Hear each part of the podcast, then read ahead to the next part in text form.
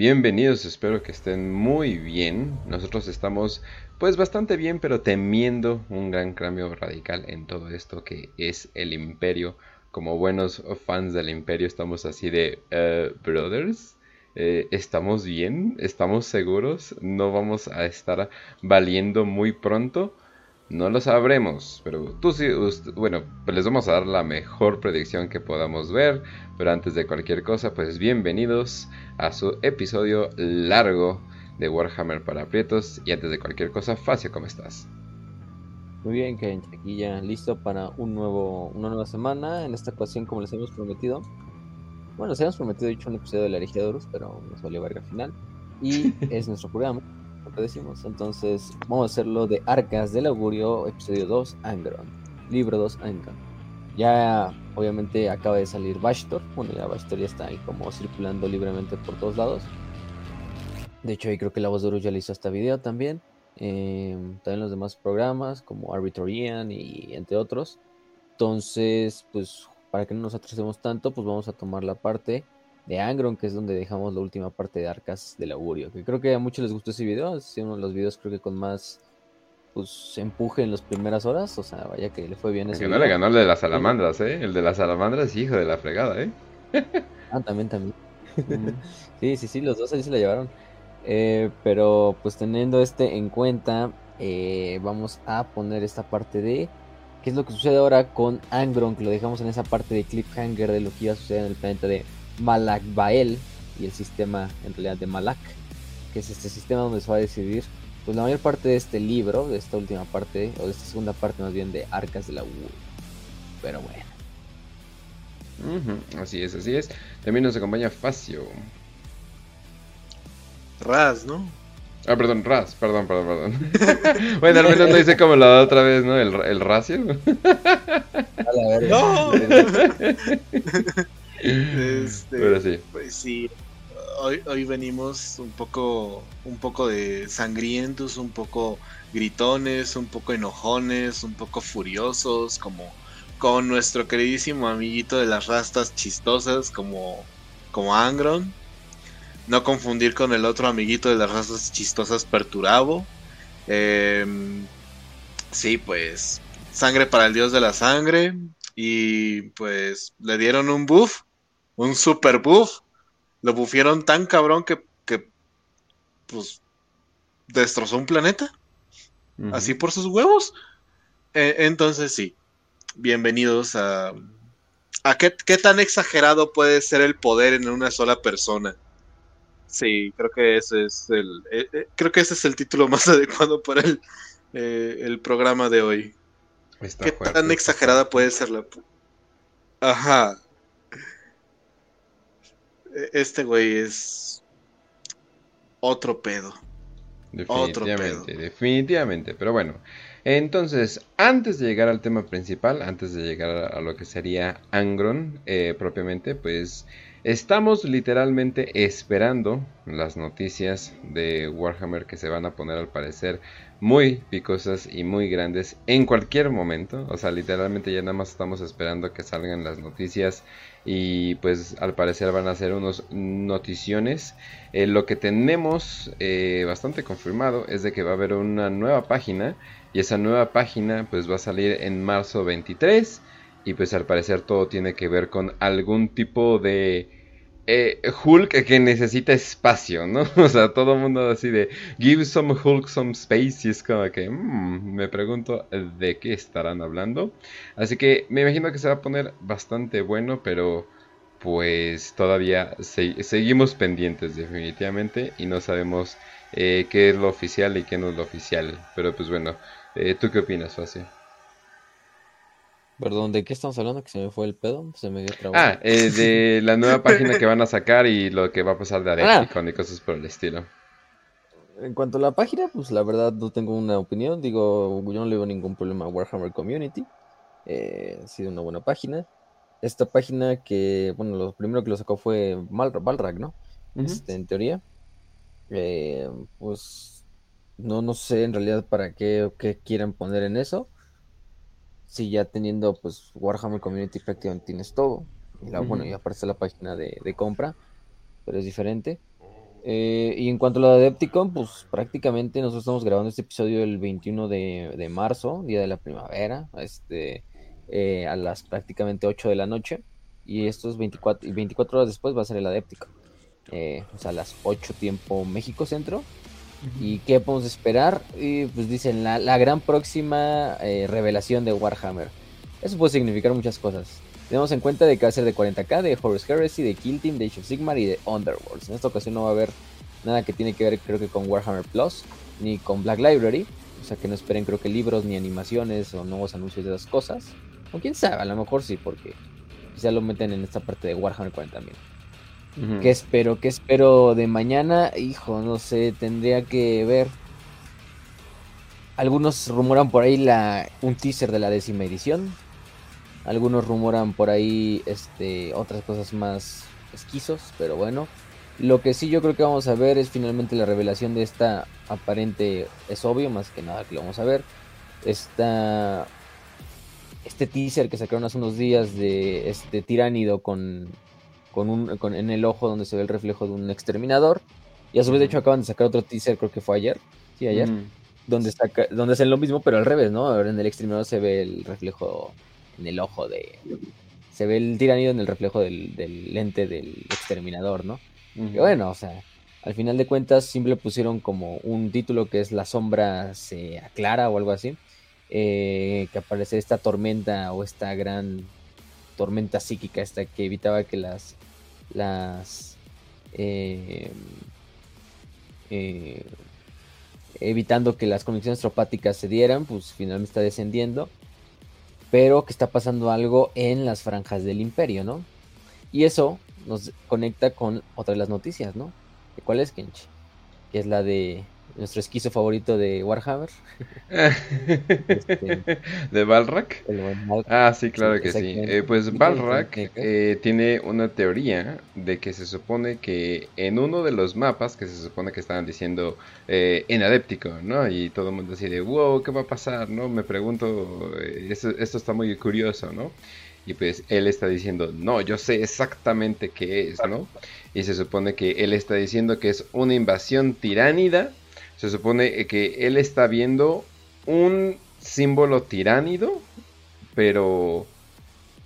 Ay, yo no sé, yo no lo veo. Aquí mismo lo estoy viendo y, quiero apoyarlo. amarillo en su imagen.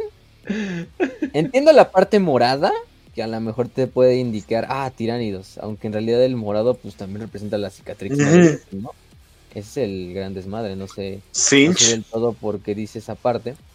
Eh, no tanto cinch, en realidad, pues la disformidad, ¿no? El warp. Algunos asocian ese morado con el color de la. de la.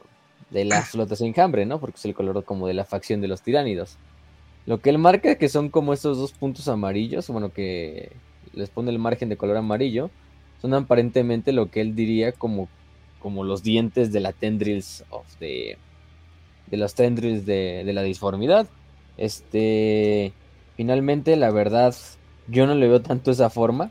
Te digo, o sea, yo simplemente veo unas manchas ahí que no se me asemejan en realidad a lo que es una flota enjambre. Lo que él dice es que a través de eso significa que una flota enjambre nueva o a lo mejor un tendril de Leviathan o de algo va a llegar ahora por esta otra parte galáctica que sería prácticamente el oeste galáctico directamente hacia Tierra, ¿no? Porque pone incluso en esas tres, esas tres estrellas que quedan remarcadas aparentemente planetas del sector Ujulis, que está cercano propiamente a Terra, ¿no? Que es Macaria, bueno, los planetas de Macaria, Última Macaria, entre otros.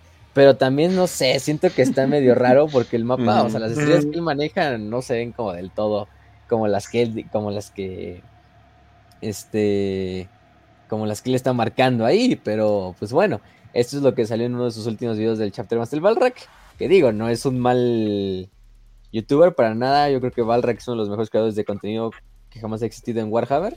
Pero pues ya sabemos cómo es su meme. Bueno, y hasta él se lo toma en serio a veces, ¿no? De que se pone su, su pinche gorrito de aluminio y en sus videos. Sí. Eh, vamos a teorizar mamadas. Y, y, a veces latina, a veces no. Este, pero bueno, ese es el desmadre. Yo no, en realidad yo sinceramente no le veo muchos pies eso que dice. Entendería lo del morado, pero hasta ahí. O sea, lo demás no sé. Además, quizás simplemente está viendo patrones donde no los hay. Eh, hay un sesgo. Los gringos son. Los anglos y gringos son muy buenos en eso. Sí, no, no, no, pues quién sabe, o sea, la verdad es que yo, yo digo que es un sesgo cognitivo del propio Balrak, así de voy a estar viendo algo que, quiere ver, pero en realidad no está ahí. Eh, pero bueno, esperemos Adepticon, yo creo que en Adepticon se van a quitar todas las dudas en cuanto a esto de lo que tiene que ver con los tiránidos. Bueno, obviamente lo asocia también a estos teasers que han salido de los tiránidos y la mamada, pero, pero nada más, ¿no? No sé tú, Ras, qué opinión tengas acerca de lo de Adepticon o en general esto de, de Balrak. pues es un puño imperial como tú y a lo mejor puedes entender un poco más su es autista la esquizofrenia la esquizofrenia barra autismo autista barra puño imperial puedes entender más quizás su psique sí, eh, mira yo solamente digo tómenlo con pinzas eh, mono reconoce mono, güey. Tómenlo con pinzas. Eh, puede que tenga una parte de verdad y una parte de mentira. Eh, son mucho de la sugestión. Otras cosas son este. hay otras cosas que sí han salido de él que, que sí son muy ciertas. Pero les digo, hasta no ver, no creer. Eh, cuando dijo que. ok, Ajá, ajá cuando al principio estaba figurando que iba a regresar a Primarca. Por ejemplo, de cuando adivinó que iba a salir un teaser de Space Marine en, en la esta madre, pero bueno, ah, eso era como medio Sí, este... igual hace varios años, o sea, hace mucho tiempo, el vato andaba diciendo, no, sí, van a sacar un Primarca, van a sacar un Primarca, quién sabe qué. Eh, el vato decía que era Thorn, obviamente, y resulta que era Gilliman. Este. Y así han sido siempre. O sea, mucho también tiene el sesguito el Balrak. De a huevo, son puños imperiales. Pero, pues los puños imperiales somos el saco de boxeo del imperio, la verdad.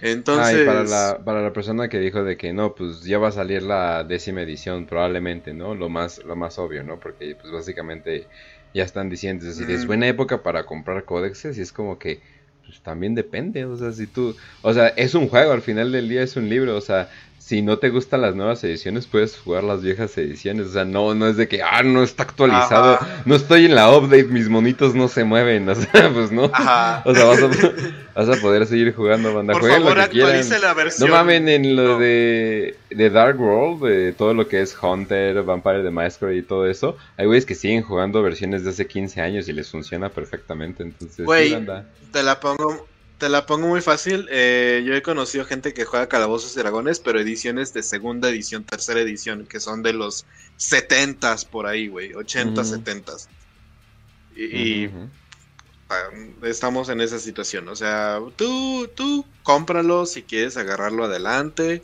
Eh, los códex tienen un montón de información de como, como guiños, algunas cosas interesantes. Los códex deberían ser eternos, a huevo que sí. Sí, eh, la neta, o sea, tienen cosas muy curiosas. Ah, eh, así que si quieres comprar Codex, está chido. Este, mi recomendación sobre Balrak, como ya les dije, con pincitas y puede que haya una verdad dentro de la mentira. Es un pedo de Legión Alfa, o sea, entiéndanlo así, güey. Es un puño imperial con esquizofrenia de Legionario Alfa. Así que. eso me agrada, eso me agrada, pero bueno.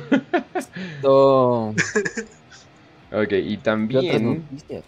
Pues del lado de, de, Warhammer Fantasy, una noticia rápida, pero bastante placentera. Así yo, me quedé como que en medio shock. Yo dije así de, no, pues va a ser un, un pues nos acaba de sorprender con el con el tráiler que sacaron de... ¿Cómo, se llama? Immortal Empire. Ajá, Immortal Empire. Y yo dije, no mames, está bien chido. Y dije, eh, me sentí como el meme viejito de Luis eh, comiendo cereal. No va a estar tan chido porque acaban de sacar uno bien chido, ¿no? Y ahorita y luego escupí mi cereal porque está bien chido, no mames. Eh, no, ese meme es viejísimo. Sí, güey, me dan ganas de, no sé, sacar, no sé, ya, ya me, me dieron ganas de sacar mis viejas raíces de, de Enano del Caos, porque la neta, no manches, no, es, está chingoncísimo, o sea, bueno, ahora sí que. Sí, o sea, depende aquí cada quien. Han mejorado mucho el equipo así de hacer trailers, que siempre han sido buenos los trailers de Total War, pero pero ahorita ya se le están mamando, ¿eh? O sea, se le están mamando con lo cinemático que se ven. Porque todo es in-game. Bueno, obviamente, no en una partida, ¿no? Obviamente. es in-game, pero, pero obviamente está como guionizado. editado. Y editado. Y, o sea, eso no lo vas a jugar como tal, literalmente como se ve en el tráiler, ¿no? Eh, o sea, sí va a ser parecido, pero no, no, pues tampoco vas a ver así a los... O sea, obviamente tiene esa parte. Pero ya, o sea, ya con eso completan finalmente pues después de cuántos años ya van de Total War Warhammer? ¿Seis? ¿Siete? la verdad, Total War Warhammer 1. Sí.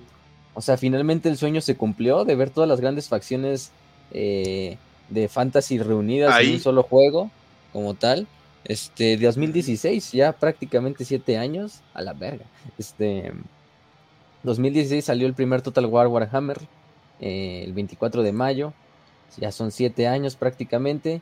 Y finalmente tenemos ya todas las facciones, todas las facciones grandes del juego de mesa ya en el juego eh, de Total War.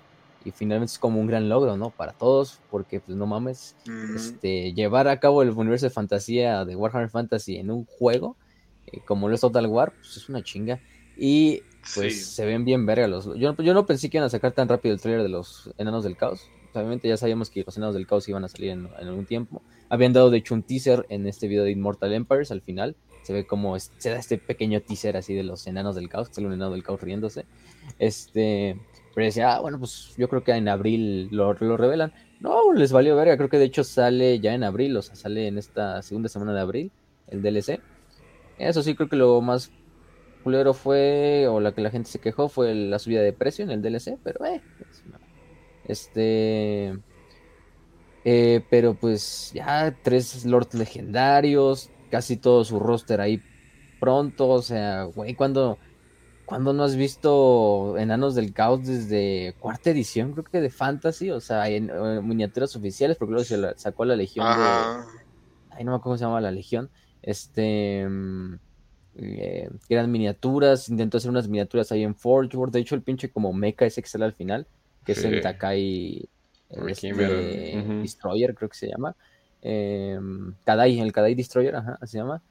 Forge World le sacó, o sea, la miniatura ustedes digan, ah, no mames, eso se ve muy Evangelion, muy pinche miniatura, es muy pinche robot, así, venga Godzilla y la verga, no, pero pues, o sea, es una, pues, esta va a ser una miniatura oficial que sacó, bueno, que intentó sacar Forge World, Forge World nunca la terminó, quedó ahí la miniatura, hay una foto por ahí de la miniatura en internet así no terminada, eh, y de ahí basaron prácticamente el modelo para el Kadai Destroyer, o sea, pero el, o sea, el modelo ya estaba, o sea, muchas de las cosas que están ahí.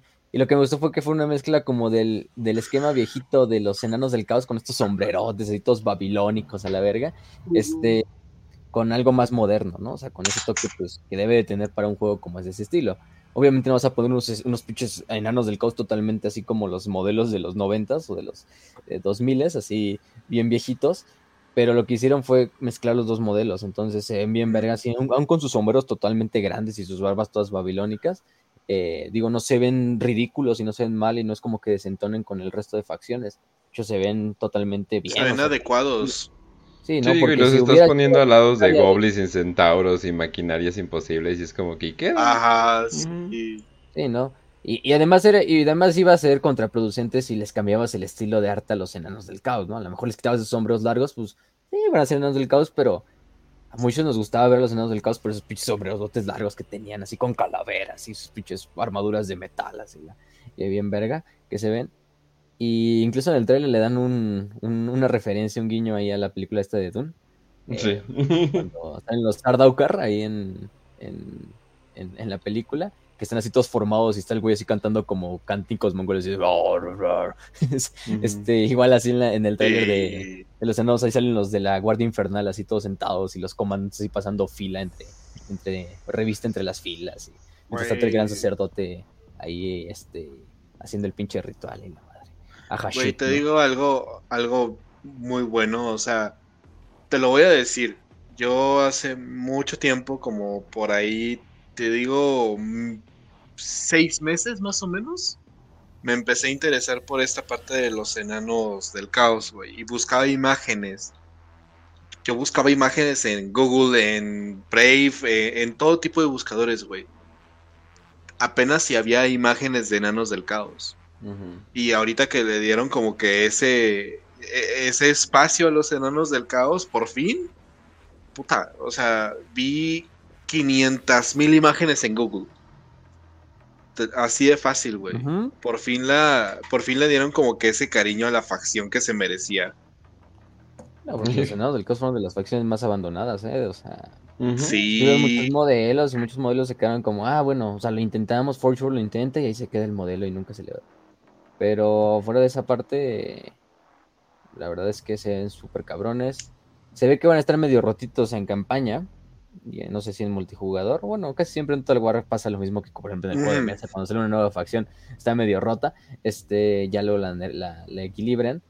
Pero además vi, sacaron un video ahí parte de, su campaña. Con. Ay, se me fue el nombre de este cabrón, pero es el gran sacerdote de Hashuk.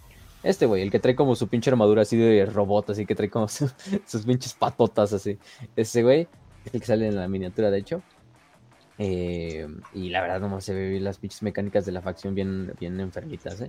Este, ya hasta parece Hearts of Iron así con micromanagement bien enfermos. este, pero bueno, o sea, tiene sentido. Al final de cuentas, son un pinche superpoder industrial los enanos del caos.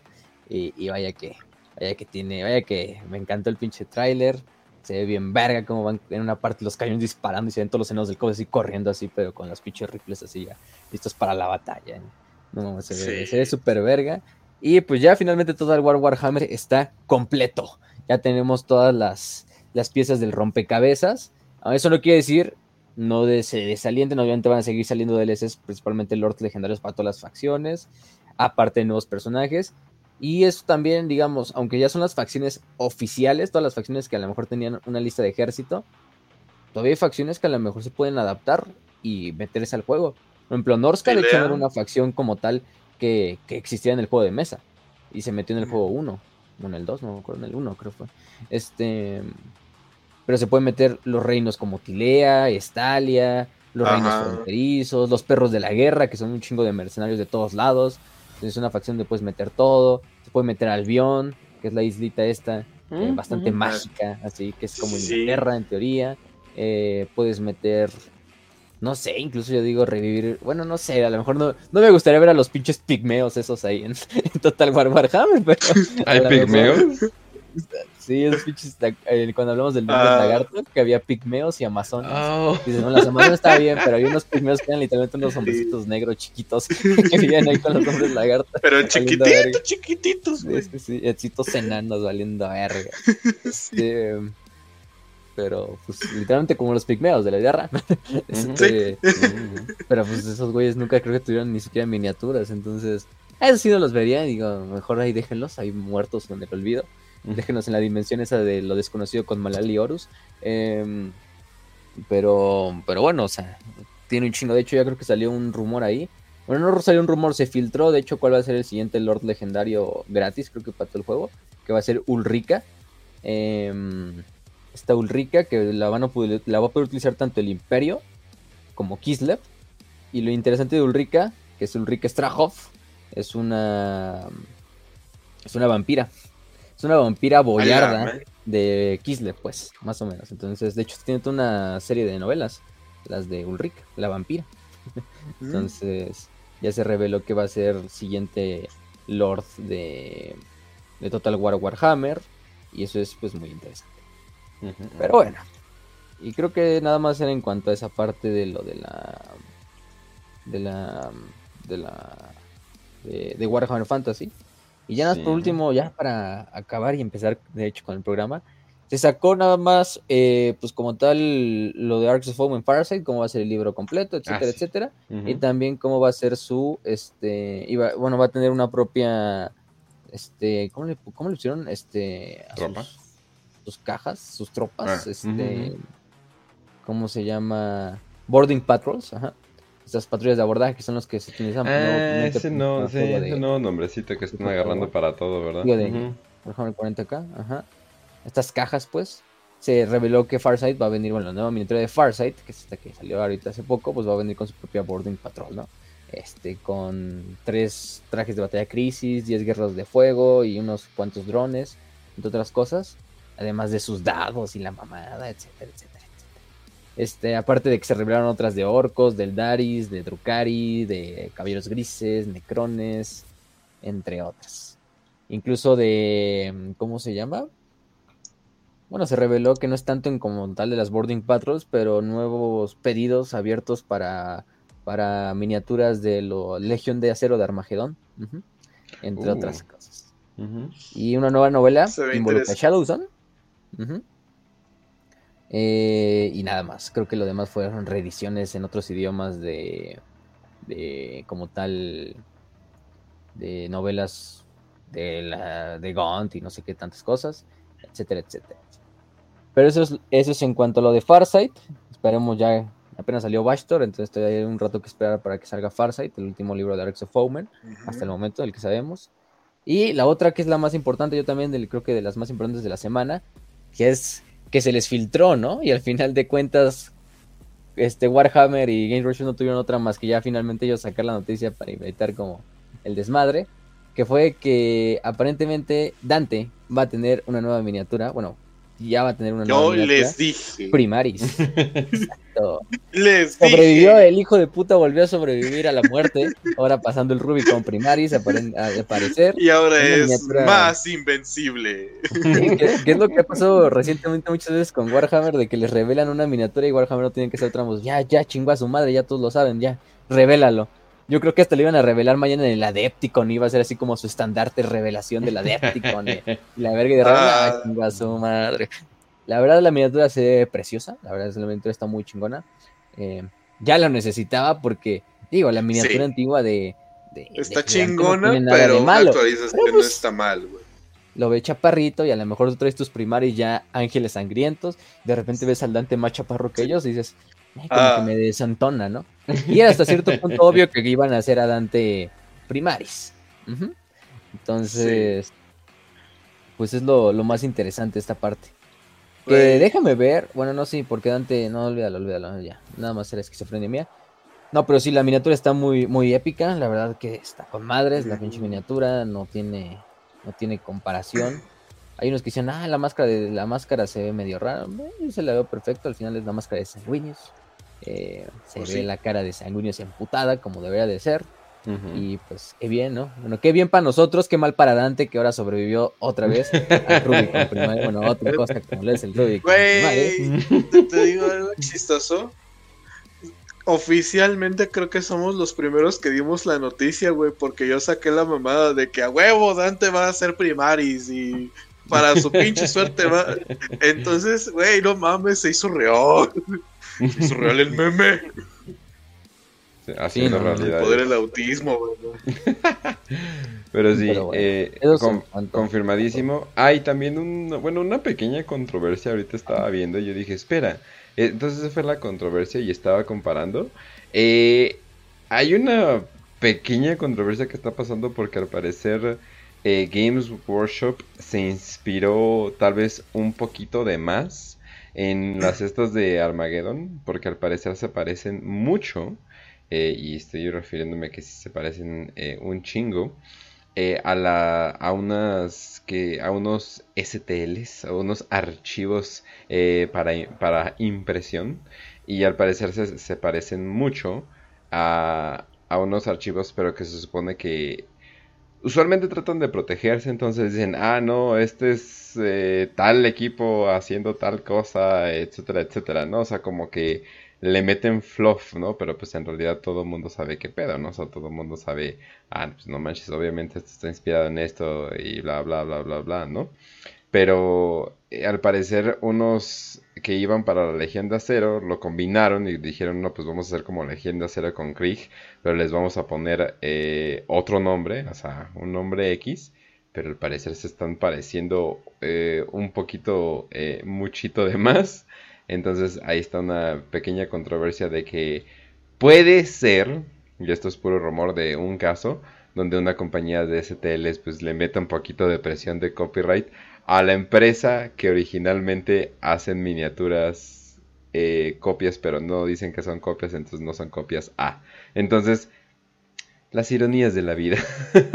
la vida te llega rápido, le dicen a Games Workshop, donde de repente estás aquí acá bien tranquilo y de repente te, te demanda una compañía que hace proxies para tu para tu propio para, eh, para tu propio juego, ¿no? Pero entonces eh, entonces sí, entonces eso ya sería todo. Eh, mañana, sí, mañana empieza la Adepticon. sí, del 22 al 26. Así que no esperemos las noticias todos de un golpe, pero pues si quieren estar pendientes, pues ahí vamos a estar en Telegram y en Facebook y todo eso y todo eso anunciando todos estos eh, noticias importantes y relevantes como fregados, ¿no? En teoría, mañana cuando vean el video va a ser hoy, el día que salga Adepticon. Entonces, eh, digamos, este video se va a estrenar, bueno, a menos de que salga algo en la tarde entonces vamos a dar de todos modos el día 22, horario México, 8 de la noche. Va a empezar el Adepticon. Lo van a transmitir en vivo en su canal de Twitch. Me parece eh, Warhammer, en su propia transmisión. Este también creo que la voz de Horus va a transmitirlo. Eh, entonces, por si lo quieren ver en español, eh, ahí va a salir. Nosotros quizá no sabemos si lo vamos a transmitir o lo vamos a hablar hasta la siguiente semana o cuando tengamos tiempo ahí les, avisamos.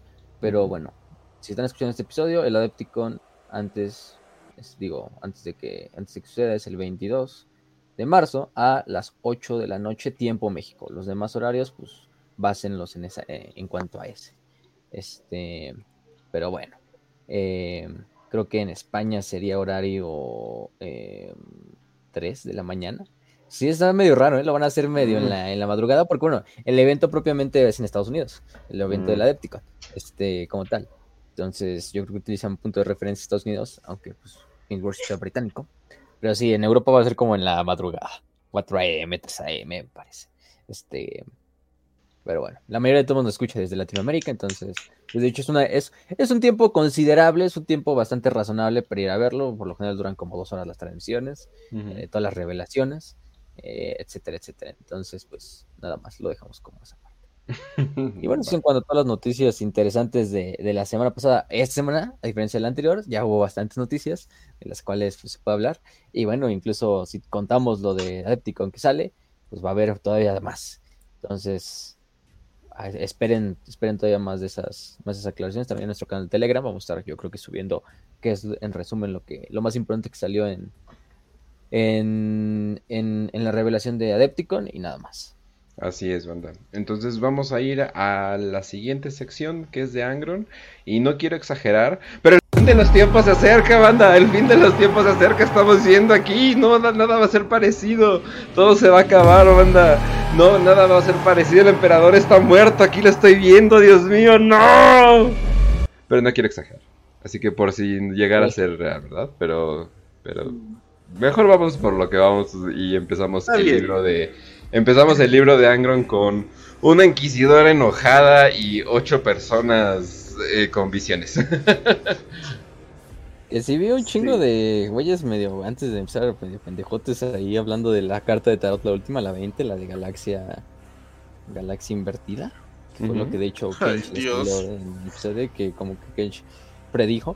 Este de no, no es que la, se ve con óxido la, la, la como chingadera esa que está, entonces no, órgolo, no sé qué mamadas. Este, Ay, güey. Digo, esa es una visión muy superficial, así de, oh, es que se ve una fruta y la fruta significa, es la que le gustaba al emperador y así ¿Qué? Vato, no mames. Ay, güey. ¿A poco? Yo, me, yo, me, yo me perdí el lore de las frutas favoritas del emperador. A huevo, güey. Es este. es, la, este, la papaya, güey. Eh, no voy a decir qué grupo, no voy a decir qué, güey. Pero él sí dijo, yo soy muy pendejo para las interpretaciones, así que mi interpretación ahí les va. No me la tomen en serio, casi casi. Bueno, la carta se llama Galaxia, hay comida, los trínidos comen y quieren comerse la galaxia fin. sí. el basado. Díganle este... ese, güey, el basado. Creo que otros, oh, no mames, que lo óxido. Que... Ajá. El óxido, ok. Güey, te, ¿eh? te voy a contar una historia chistosa. Y, lo bonito de la nos entendemos. Y lo bonito de la simplicidad contra la esquizofrenia, güey. en una como entrevista que le estaban haciendo a Guillermo del Toro, güey, en un foro, güey, y un chingo de estudiantes de cine. ¿Y cómo mejoramos el cine mexicano? Y preguntaron un montón de pendejadas, güey. Hasta que un niñito de como 12 años llegó y preguntó, ¿y en qué te inspiraste para hacer la película? Y el Guillermo del Toro totalmente feliz, ay, sí, me inspiré en esta pendejada. Y era gente, y le aplauden al niñito, güey. Así, así apláudanle al chavo, al tipo que dijo, eh, los y los tienen hambre y están hambrientos. Por favor. Pues suena muy buena ¿eh? Este, también tampoco lo voy a echar a la mierda. Pero, pero bueno, héroe, héroe del imperio. Sí. Este, pero ahora sí, ya. Siguiendo con el libro de Arcas del Lauro, que es el tema que nos compete hoy. Eh, pues hoy vamos a hablar de parte 2 Angron, o libro 2 Angron, que es el propio libro que, bueno, el nombre nos dice, quién es claramente el protagonista de este libro. Que a diferencia de Abaddon, yo creo que es un libro bastante lineal. O sea, es un punto de que literalmente Angron va de punto A a punto B, va a ser un desverguito. Y es lo más importante. De hecho, en el último episodio nos quedamos que Bastor decía que aparentemente uno de los artefactos que le iban a ser como tal necesarios para, para comenzar y crear este, este, esta llave, pues estaba en ese planeta de Malakbael. Pero aparentemente las fuerzas del anatema tenían una, unas defensas inmensas que ni siquiera Bastor ni, ni muchas flotas juntas de las propias arcas podrían sobrepasar, ¿no? Y Abaddon le notifica que, bueno, no te preocupes. Pues como ves que me la pelan, así dice el Abaddon. El ángel rojo va para allá. Y va a ser así de, ay, yo quiero ir a ver incluso, ¿no? Dice que sí que dice. y,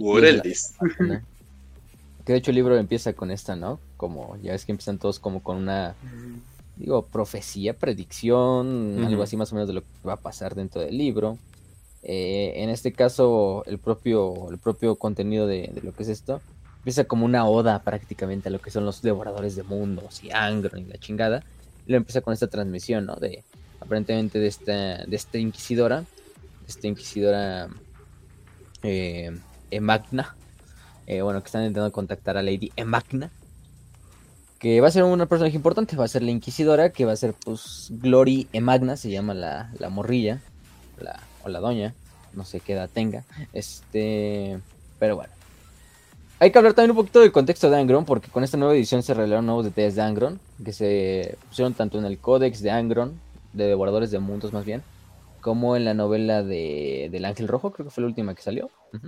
Este, The Red Angel, este, Angel, perdón, de Angron, que es la última novela como tal que tenemos de él, bien, bien, bien, bien. Eh, que, es, como tal el regreso de Angron al, reino mortal, ¿no? Después de la última vez que lo vimos fue prácticamente en la parte de, Armagedón, haciendo su desmadrito, que fue finalmente vencido por los por los por los eh, caballeros grises, con los que ya tiene bastante historia, eh, y de ahí no, nunca vimos mucho de él. Después de la formación de la Gran Cicatrix, los salamandras evitan un, un intento de traer a Angron en lo que es Armagedón, afortunadamente tiene éxito, y luego finalmente reemerge en el Inmaterium dentro de la propia Conquistador, ¿no? Eh, enfrente de un tal Cosolax eh, que intenta como, bueno, vamos a ponerlo, usurparlo, eh, tiene un contacto y vemos incluso también lo que le sucedió a Lothar Razarrin o cómo está Lothar Razarrin en la actualidad, que es actualmente está como, que le conocen como The Mistress, este, la señora, pues, que en realidad ya es una mezcla de la propia alma de la, de la Lothar Razarrin original con lo que es el espíritu máquina del conquistador. Entonces Lotarra y la conquistadora son una misma persona, ¿no? Puede decir que Lotarra es el conquistador y el conquistador a su vez es Lotarra.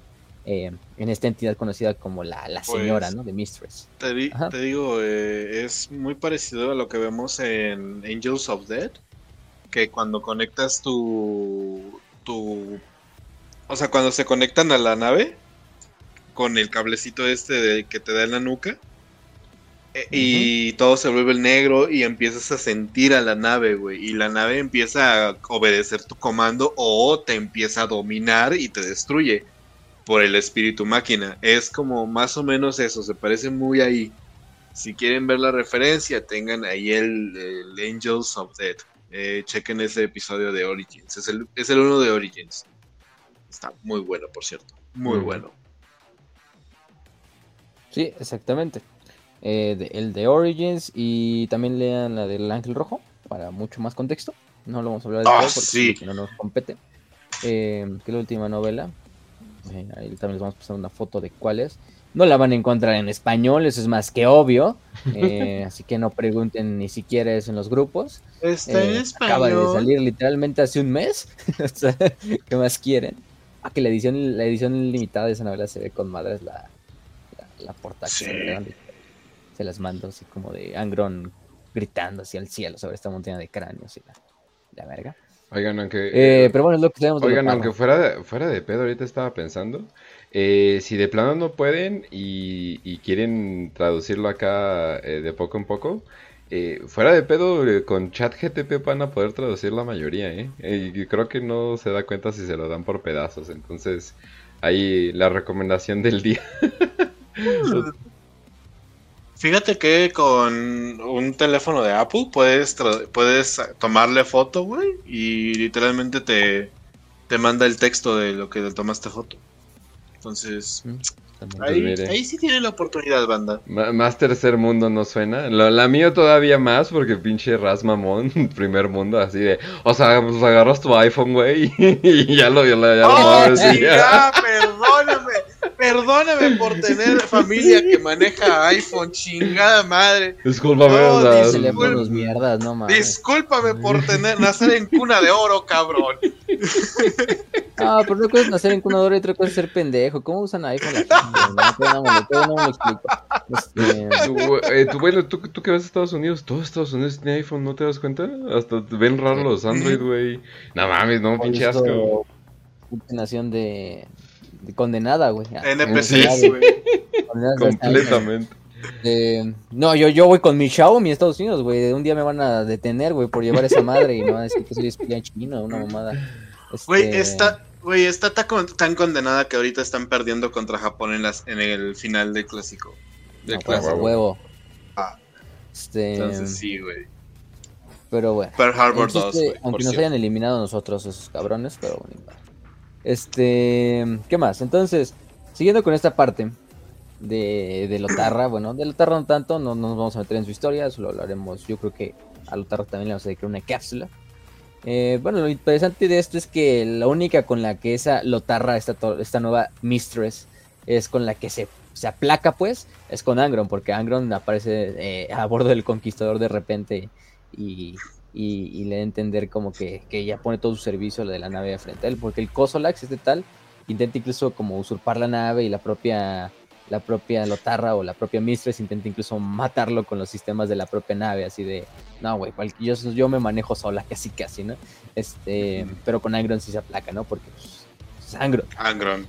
Hay unos intentos ahí que se explican más que nada en esa novela de lo que es eh, Angron el Ángel Rojo, entre otras cosas, que es un intento de los eh, Caballeros Grises de, desterrarlo una vez más.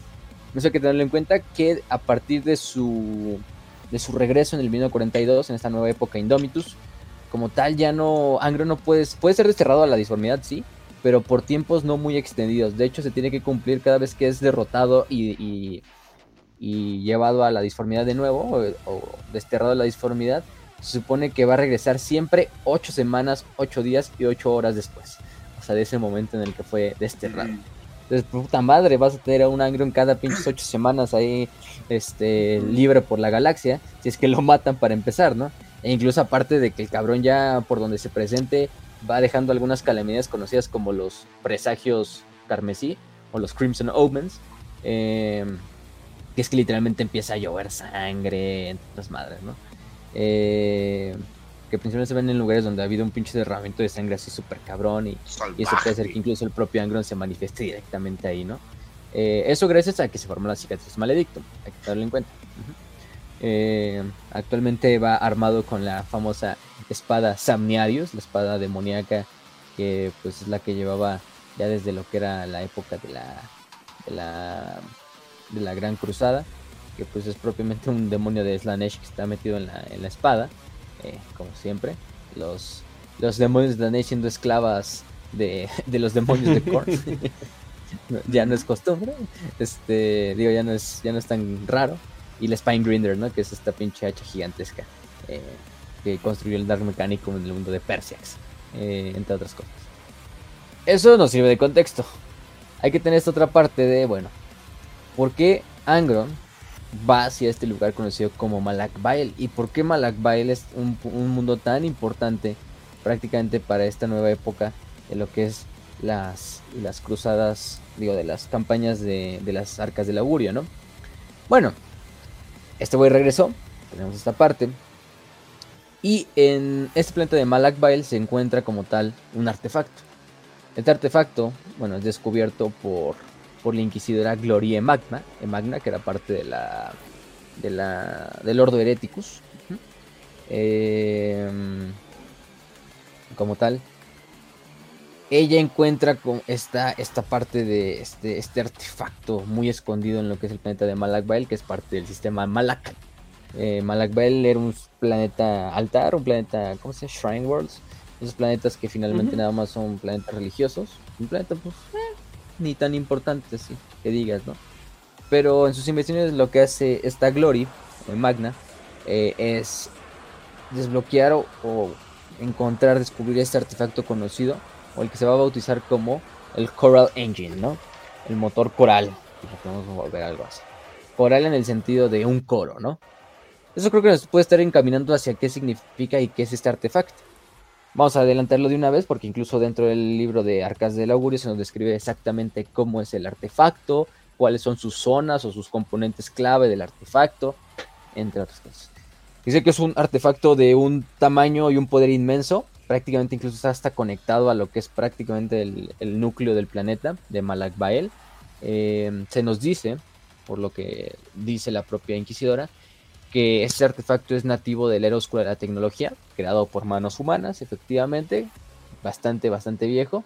Y aparentemente, después de una investigación que ella hace y que luego los eh, caballos grises vuelven a hacer, se ve que este artefacto no tiene ninguna injerencia por parte de manos senos o de algún tinte corruptor de la disformidad. Digamos, hasta el momento se ha mantenido puro en ese sentido y no tiene nada de, de, mecanismos internos que provengan de estas dos fuerzas enemigas, ¿no? Como tal. Entonces, hasta cierto punto es muy, muy, muy, muy, muy interesante, ¿no? Que se haya mantenido así este, este artefacto. Eh, y para hacerlo fácil, lo que hace este Coral Engine es prácticamente ser un astronomicón chiquito. O sea, así como el faro ser un astronomicón chiquito, este igualmente va a ser una baliza psíquica, similar a lo que es el Astronomicon, pero que tiene algunas peculiaridades que el Astronomicon no tiene. Ahorita vamos a, hablar de ellas. Algunos de sus artefactos o de sus componentes principales es el Resonatum, que es como un anillo que lo, que lo prácticamente lo, rodea. Estamos hablando de un complejo gigantesco. ¿eh? Aparte de eso, se le va a hacer alrededor de lo que es la, eh, la estructura central del, del motor eh, una fortaleza que van a ser fortificaciones, defensas, antiaéreas, láser, barracas, etcétera, etcétera, para defender lo que es la conocida como fortaleza de la luz. Pero en realidad lo que nos interesa en parte es el artefacto central, que tiene esta parte que es el resonatum, que es este anillo, que lo va girando, este que se parece más o menos a lo que es el colisionador de partículas, así de tiempos antiguos de Terra, que nos dicen.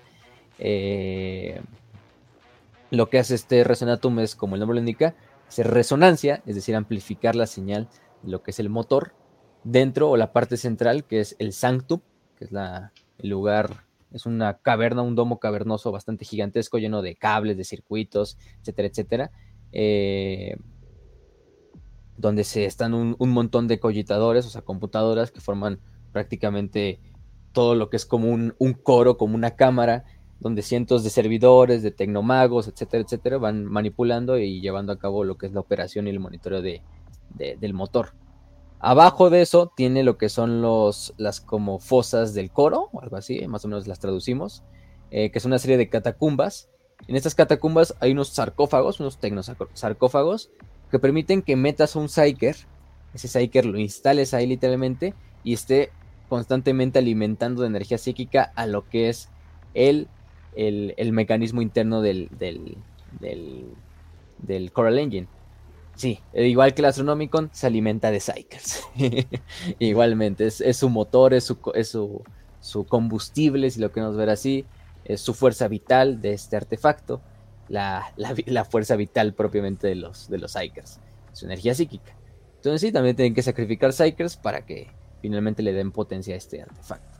Que de hecho ahí se nos dice que pues en promedio duran entre 3 y 10 días dependiendo de la fuerza de voluntad y de la potencia psíquica del propio Psyker, hasta que finalmente se mueren y quedan quemados y, y, una vez que, mueren estos Psykers, pues literalmente se, los, de, los restos de este Psyker se retiran, se sanitiza un poco por los tecnomagos el sarcófago y se mete otro Psyker. Y así y así, ¿no? Con cada uno de los diferentes sarcófagos que hay en esta parte.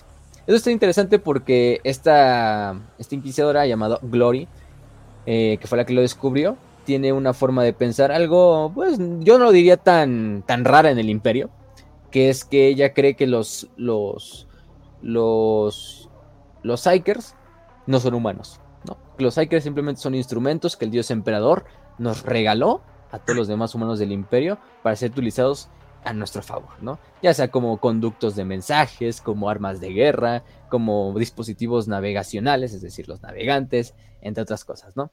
Este, y es la idea de, de esta Magna, que si a los Psykers solo los utilizamos como instrumentos para lo que son, sin verlos como seres humanos, pues eh, vamos a evitarnos muchos desmadres, ¿no?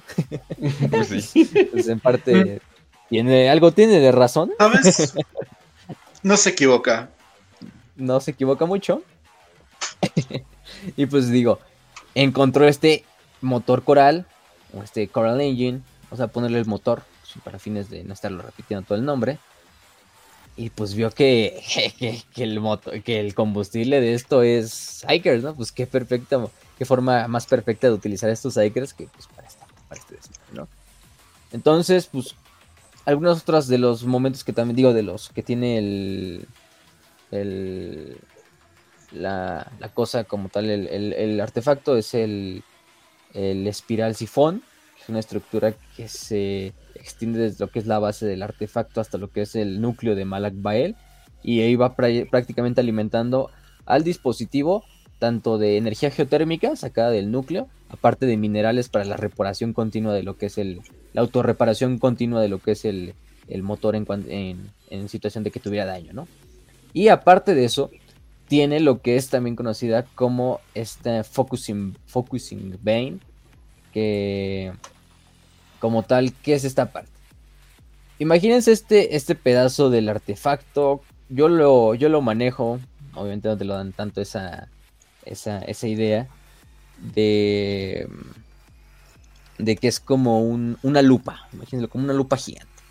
Que significa literalmente como que la vela para guiar. Este es como una sección donde se reúnen varios astrópatas, astrópatas de los más poderosos, que por finalmente van a morir en algún punto de, todo el esfuerzo que están utilizando para enfocar este, este, artefacto. Y lo que permite esta parte de, del, del motor es como enfocar o guiar la energía que sale del motor hasta ciertas partes de lo que es el espacio material y del espacio inmaterial, ¿no? Del propio inmaterial.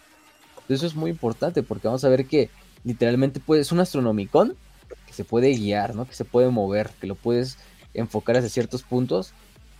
Y así como la energía del emperador es anatema para las entidades demoníacas entre otras cosas, pues también lo de la, energía de lo que es el motor. Vamos a ver bastantes partes de lo que es la, el, libro donde se nos cuentan cómo la flota Indomitus Quartus obtiene bastantes victorias simplemente gracias a que el, el motor se enfoca hasta esos campos de batalla y literalmente incluso los demonios no pueden resistirlo y se queman o no pueden salir del inmaterio y intentan atravesar el velo de entre lo material y lo inmaterial y son destruidos o simplemente corren despavoridos de él, entre otras cosas, ¿no? Em, entonces tiene esta doble función de ser como esta baliza, como lo que es, como es el Astronomicon, pero también como este, esta arma que se puede utilizar eh, a grandes distancias, ¿no? Y ahí de hecho interviene la cuarta cruz, la cuarta flota Indomitus, la, sí, la Quartus, la, cruzada, la flota Indomitus Quartus, que es la cuarta, pues, este, por el nombre, ¿no?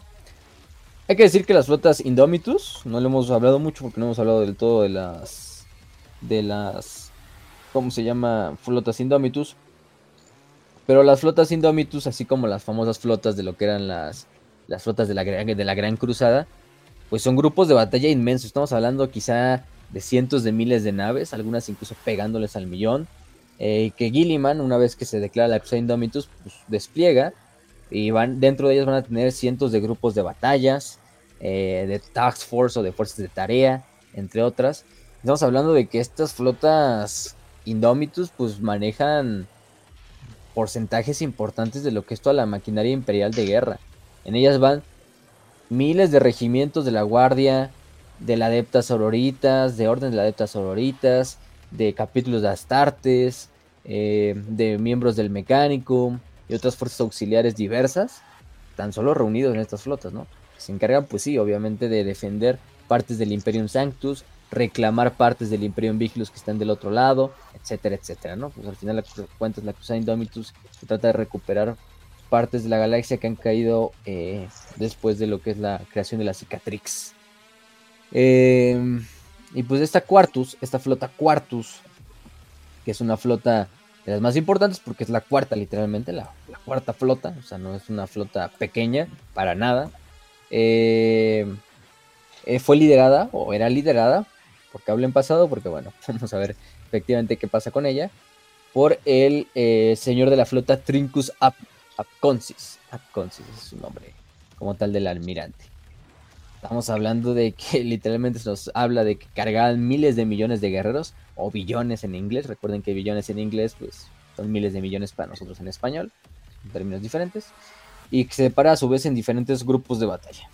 Sus grupos de batalla prácticamente su tarea era empujar hacia lo que era el este y el oeste galáctico del sistema solar. La flota Cuartos iba a servir más que nada como una flota más o menos, como podemos decir, de, de retaguardia. Es decir, las demás flotas Indomitus iban a ir frente a ella, iban a obtener casi, o iban a recibir lo fuerte de la batalla, recuperar sistemas. Y lo que pasaba prácticamente con la Quartus era que ellos iban a ir detrás y su tarea principalmente iba a ser fortificar y asegurar esos, esos lugares y sus sistemas reconquistados, ¿no? Por las flotas Indomitus por sus flotas indómitus hermanas, ¿no? Además de purgar eh, enemigos imperiales que hayan quedado en, regiones de estos sistemas vecinas. Y eso no quiere decir que también no conquistará, ¿no? Otras regiones por su propia cuenta. Pero al final era una, flota, pues, como tal, de, más que nada de, la retaguardia, que se encargaba más de apoyo que de, conquista. Así que, digamos, la conquista no era lo suyo, al final de cuentas es una flota Indomitus, vienen sus tareas. Eh, pero lo más importante era esta, esta, esta, instancia. Eh, Apconsis, que es un comandante bastante capaz, ¿eh? o sea, yo, yo hay que aplaudir a Apconsis porque también en la... O Apcondis, no me acuerdo cómo se, el, eh, cómo se pronunciaba bien. Durante el libro te dan a entender que el cabrón es un pinche comandante de lo más veterano, quizá de los mejores comandantes que ha tenido o que tiene el imperio para ese punto. Eh, incluso elegido por el mismísimo Gilliman, o sea, porque Gilliman es el que personalmente va, busca los perfiles, revisa a cada uno de los posibles comandantes de estas flotas y los elige para que las dirijan, ¿no? Este, él ya tenía bastante experiencia luchando contra los tiránidos, por ejemplo, en la, batalla de Oregon Ridge, entre otras.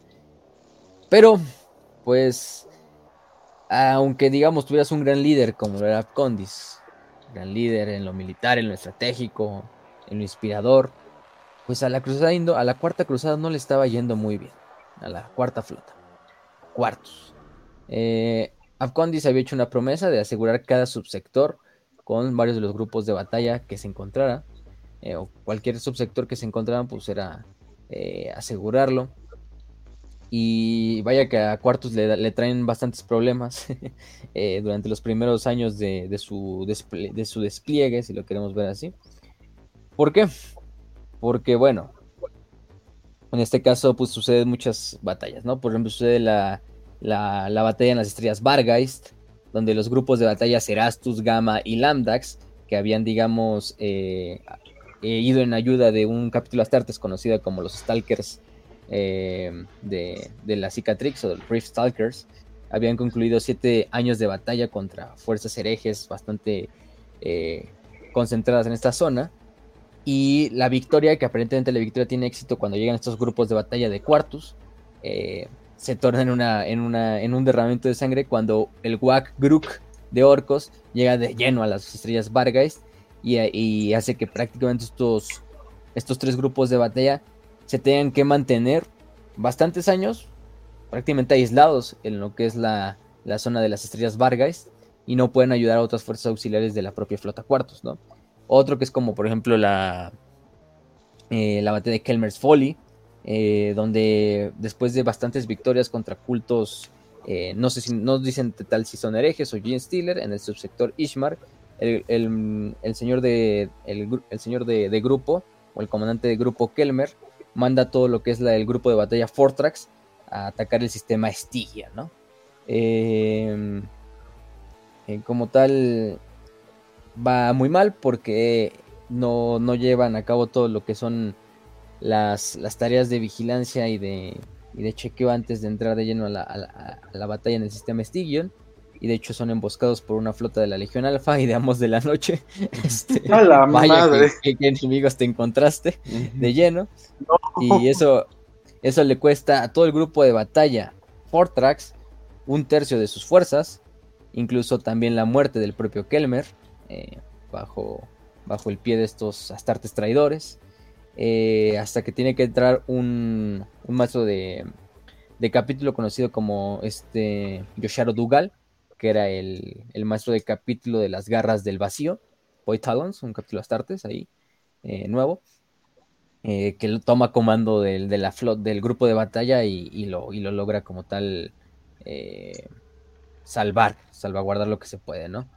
Eh, ¿Qué más? Pues suceden otras cosas, ¿no? Por ejemplo, eh, los separatistas de Jormangast asesinan a lo que es la orácula Clemanda del grupo de batalla Kilos, dejando prácticamente este grupo de batalla Kilos sin, sin su más grande asesor militar, porque esta oráculo veía a través de las cartas del tarot imperial, pues las posibles ideas para atacar eh, eh, en, esta, en este grupo de batalla.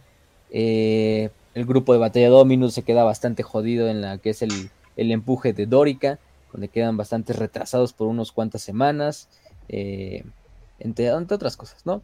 Eh, donde incluso el propio Apcondis tiene que intervenir con su grupo de batalla principal, con su propia nave de, su propia nave, que es la nave insignia de todo lo que es la flota Quartus, que es la Honor de Terra, y incluso es herido por una por una por una partida de abordaje de Space Marines del Caos, que aborda la nave. Afortunadamente no muere, pero, pero bueno. Entonces, para este punto a la flota de Acuarto se le está yendo toda la chingada, ¿no? O sea, pobre flota, pobre flota eh, se está quedando detrás de como tal la, la, las tareas impuestas por Lord Gilliman, por el Lord Comandante Gilliman. Sabar es bastante retrasado en relación a las demás flotas en cuanto a sus tareas. Incluso se dice, ¿no?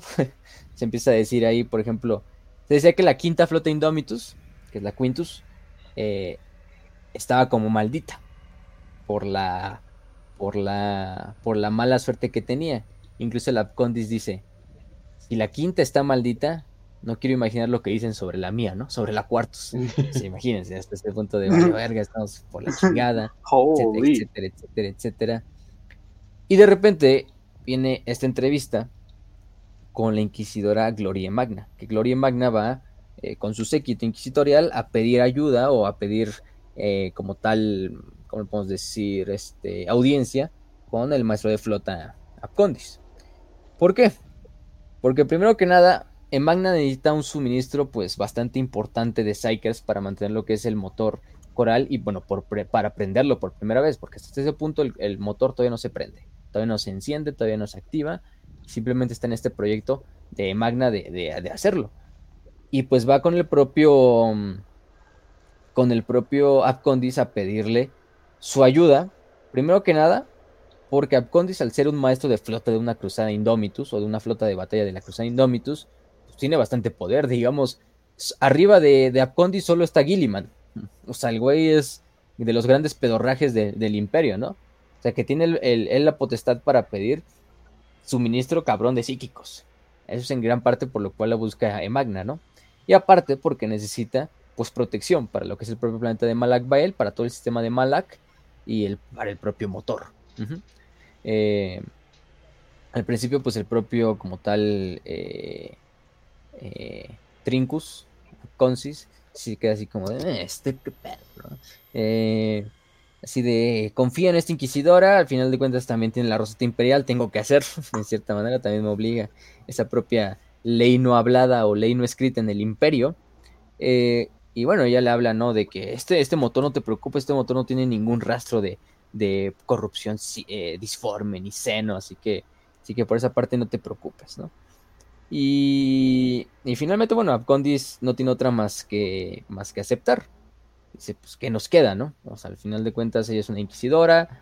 Sí, yo soy un maestro de flota de, de Indomitus. Pero vamos a ver qué tal. Vamos, a, vamos a tratar, vamos a probar. Y efectivamente lo que hacen es finalmente activar lo que es el, el motor coral. Y vaya que cambia 180 grados la situación para toda la cruzada para toda la flota cuartos cuando se activa.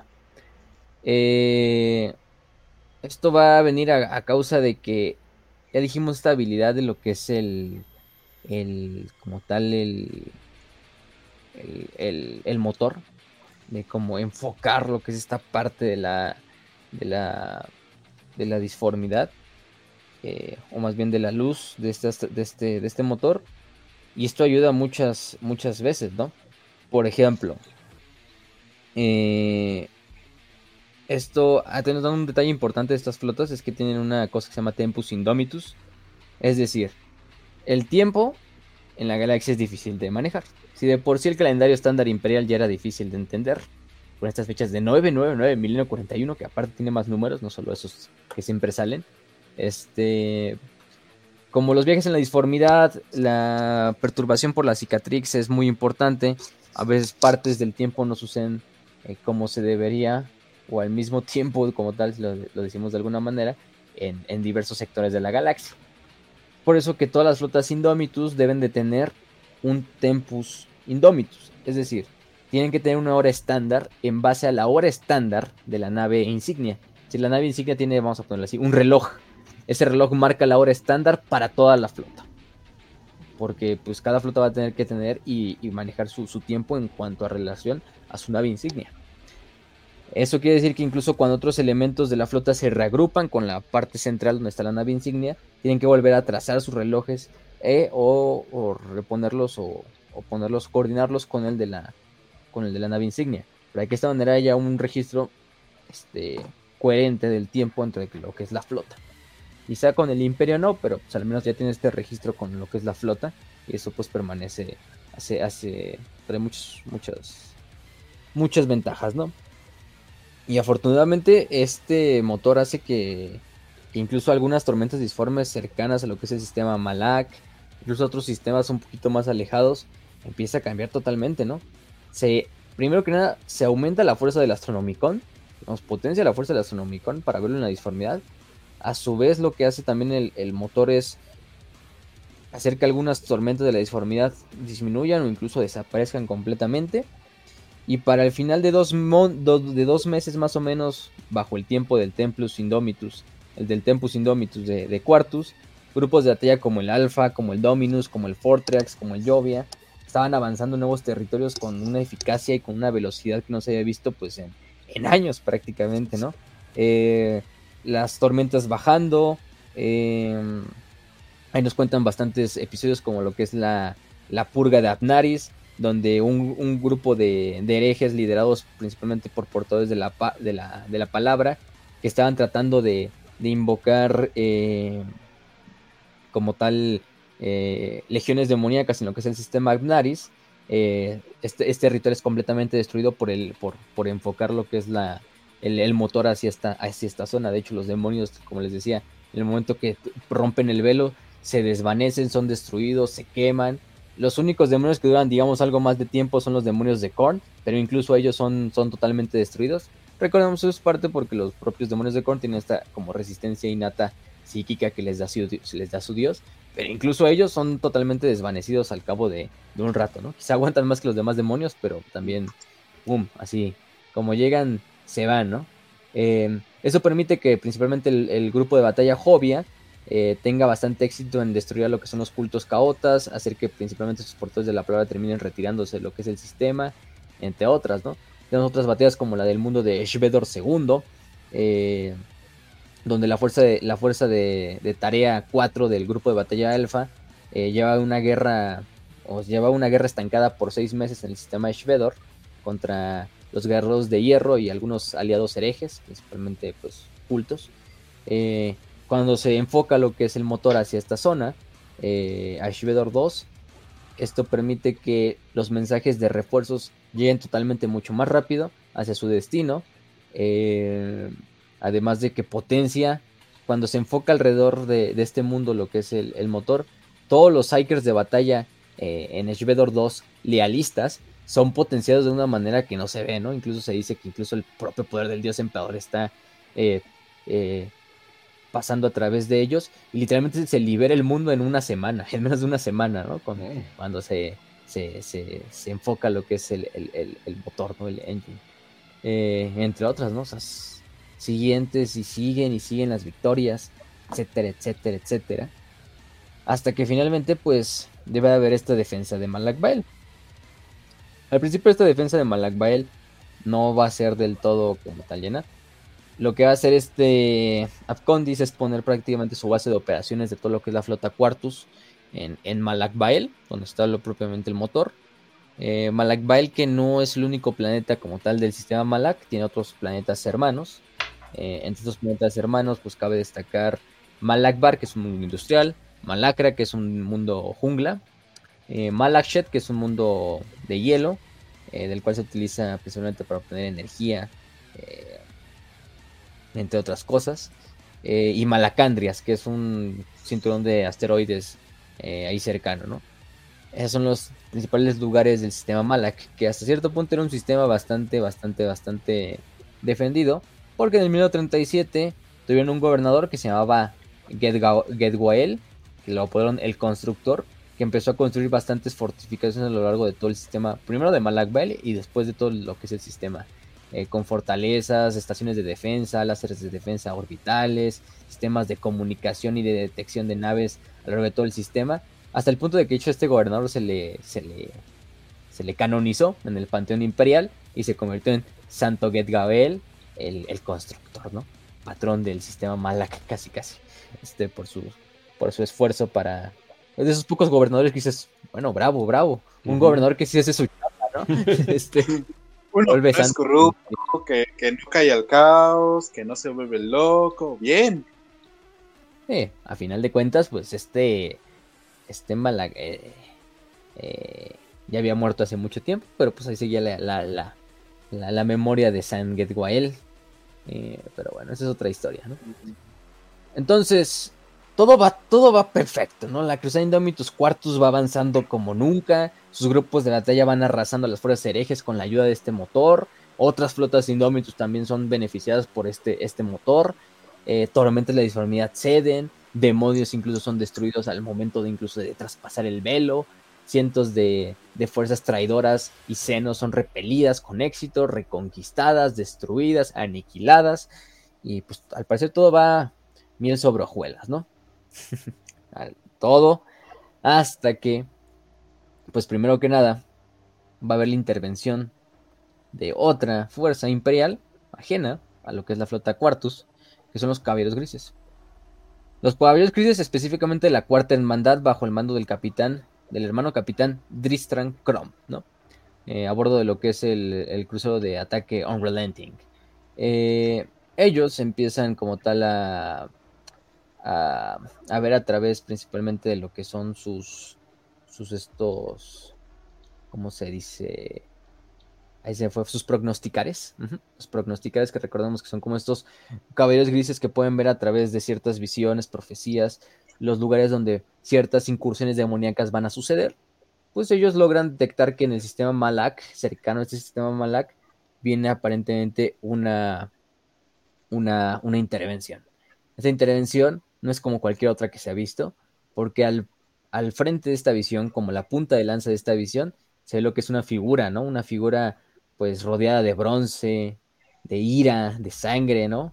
Gritando así prácticamente hacia los cielos en un mar de sangre, etcétera, etcétera, entre otras cosas. Eh, prácticamente rompiendo la superficie de este planeta como si fuera un martillo que golpea un, yunque, eh, acercándose, ¿no? Y, haciendo que prácticamente toda la visión se llene de una, de una, de, llamas, ¿no? O sea, es muy obvio para los caballeros grises que pues para, que, quien se acerca más que nada hacia, hacia este, hacia Malak es un personaje, un enemigo que ellos ya conocen pues de sobra, ¿no? Pues nada más y nada menos que Angron, ¿no? El ángel mm. rojo. El primarca eh, elegido de Korn. Eh, que para este punto pues ya dejó de ser un primarca en todo el sentido de la palabra. Eh, pero bueno, o sea, no mames, este... se acerca hacia allá, ¿no? De hecho, Chrome, con, con prácticamente toda la cuarta hermandad, va a dirigirse hacia el sistema Malak Bael, bueno, el sistema Malak, perdón, para entrevistarse primero que nada con Trincus, Consicus y con la Inquisidora Gloria Magna. Para decirles, güeyes, esta madre que se acerca no es cualquier eh, fuerza de, ataque traidora, ¿no? hasta acá se acerca algo que, que, que, pues, digamos, hasta cierto punto solos no lo pueden, ¿no? Eh, incluso la Conti se saca de pedo porque en todos sus años de experiencia él nunca sabía nunca había escuchado de los caballeros grises. Y para que vean el grado de secretismo que manejan los caballeros grises, que hasta un miembro, un señor de flota de, la cuarta cruzada, de la cuarta flota, eh, no ha escuchado de ellos. A cierto punto lo deja muy, muy, muy, muy en claro, ¿no? Eh, y sí, mandan prácticamente a investigar primero que nada son las anomalías de la disformidad. Aparte, luego eh, en Magna obtiene sus propias visiones, sus propias señales de que, bueno, se acerca, se acerca una hueste traidora bastante, bastante vasta, eh, que está dirigiéndose pues, específicamente a la luz, como un mosquito se acerca a la luz. E igualmente esta flota traidora se está acercando hacia lo que es la, la, la hacia el motor, pues, principalmente para destruirlo, ¿no? De hecho, el libro, como tal, o el, eh, sí, el, libro empieza con el propio Angron. El propio Angron si a bordo de literalmente su nave. O sea, el güey está literalmente así en el puente de la Conquistadora, así en una parte de la, de la Conquistador que está abierta al vacío, ¿no? Y nada más está así como pues, prácticamente viendo el vacío, emputado porque pues vemos que Angron ya para este punto, o sea, aparte de que ya es un príncipe demonio, aparte de que todavía tiene los clavos de carnicero, aparte de que pues, es prácticamente el elegido de Korn junto a una... Eh, esto lo puedes debatir. Sigue siendo Angron. Sigue siendo Angron. O sea, es una pinche entidad ya hecha a partir de ira. O sea, el güey literalmente no, puede, ver nada sin simplemente empezar a, odiarlo, ¿no? O sea, querer destruirlo, querer asesinarlo, matarlo, machacarlo, etcétera, etcétera, ¿no? Y dice cómo odia las mismas estrellas, ¿no? Porque las estrellas brillan con la vida que él, pero ellas sí pueden hasta cierto punto morir y él no. O sea, eso también me gustó, ¿no? De que dan a entender como que Angron, pues le caga, ¿no? O sea, digamos, o sea, el cabrón se volvió el sufrimiento encarnado, o sea, de, porque literalmente todo el tiempo está los... Aparte de la energía propia de Korn, de la ira eh, potencia de Korn, del ser un pinche demonio, de ser un ser inmaterial que ya no puede estar en el materium o no puede incluso entender el materium del todo. Y aparte de los clavos del carnicero que siempre están como pegando, pegando, pegando así en su, en su, mente. Pues el güey es su, es, o sea, la pinche ira encarnada, el güey, o sea, está emputado con, con todo, ¿no mames? O sea, el güey literalmente no puede, no puede ver nada sin pensar en destruirlos. Entonces dice las estrellas, y si pudiera aquí las mataría, ¿no? Las destruiría, ¿no? Tiene ese odio, ¿no? Este, es una estrella, ¿no mames, no? El, cabrón. Y está así mientras está es Russell Crowe viajando por el mundo buscando pelea. Algo así, exactamente. No mames, o sea, yo, yo yo, yo estaría muy enojado, güey, si, también fuera muy chiquito a comparación de todos. Bueno, aquí ya es una chingaderota, aquí ya es el más grande de los primeros quizá. Ahora ya es eh, inmenso y, güey, está como flexiando también, o sea, el vato sabe quién es todavía. A mí no me miente, yo creo que es más como flexeo de, eh, a huevo, T-pose, y te, y te machaca, güey, a putazos. yo siento que va más por ahí. O sea, eh, antes, antes te burlabas de mí, ahora te madreo, güey. Así, güey. es como la venganza del güey que le hacían bullying. Y resulta que es todavía más culero. ¿Sabes? Exacto. No, o sea, el güey, o sea, va, va con una idea de. O sea, él mismo te lo dice, ¿no? O sea, ahí en el, en el propio libro de. O sea, a él no le importa nada ni de sus hijos, ni su flota, ni sus naves, ni su ejército, ¿no? O sea, el güey está enfocado en ir a destruir esta fuerza psíquica que ya desde hace bastante tiempo está viendo que pues obviamente es el motor, el, Coral Engine, eh, que al activarse pues lo primero que ve Angron, al final de cuentas es un servidor de Korn, odia, entre las cosas que quizá más odia de, todo lo que odia, pues es la, energía psíquica. Entonces pues se está yendo hacia esta madre así como, como, como, como una mosca, dijimos, como una mosca vacía la luz, pero una mosca encabronada, ¿no? Que va y va a querer romper la pinche lámpara así, este en este caso. Eh, incluso el güey te, maneja, ¿no? Cómo sale y está en el vacío del espacio volando y viendo a su flota y nada más viendo las estrellas, así, putados. Dices, no mames, quiero destruir todo. Incluso así, casi que se agarra a putados con sus propias naves, pero hasta cierto punto también sabe que, que estos güeyes que le sirven, pues, eh, o sus hijos, aparentemente, o todos los que lo siguen, pues son útiles, ¿no? Para su, para su misión final, que es de ir a destruir este, este motor. Eh, nos hablan, ¿no? De cómo se va juntando toda la flota.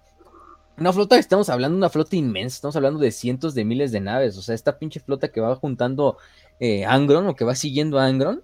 Porque literalmente la flota va siguiendo a Angron. Angron es la punta de lanza. Angron es el corazón de esa flota. Literalmente el güey va en el conquistador, pero si quisiera él puede ir volando en el puto espacio. Este. Eh, casi, casi. Eh, es una, flota inmensa, no mames. Es una flota que quizá de las flotas más grandes que jamás ha visto. Una flota que no se ha visto desde la herejía de Horus. Eh, donde llegan todo tipo de naves traidoras, herejes, cultistas. Eh, algunas ya de los portadores de la palabra de otras bandas de guerra aliadas, etcétera, etcétera. Algunas portando todavía los colores de la antigua y del antaño Legión 3, es digo, de la Legión 12 de los Devoradores de Mundos otras con todo tipo de insignias, totalmente mutadas cada naves, la conquistadora entre ellas, siendo la más poderosa de toda la flota, pero también quizá la más, la más mutada de todas las naves, eh, donde va el propio Angron prácticamente parado.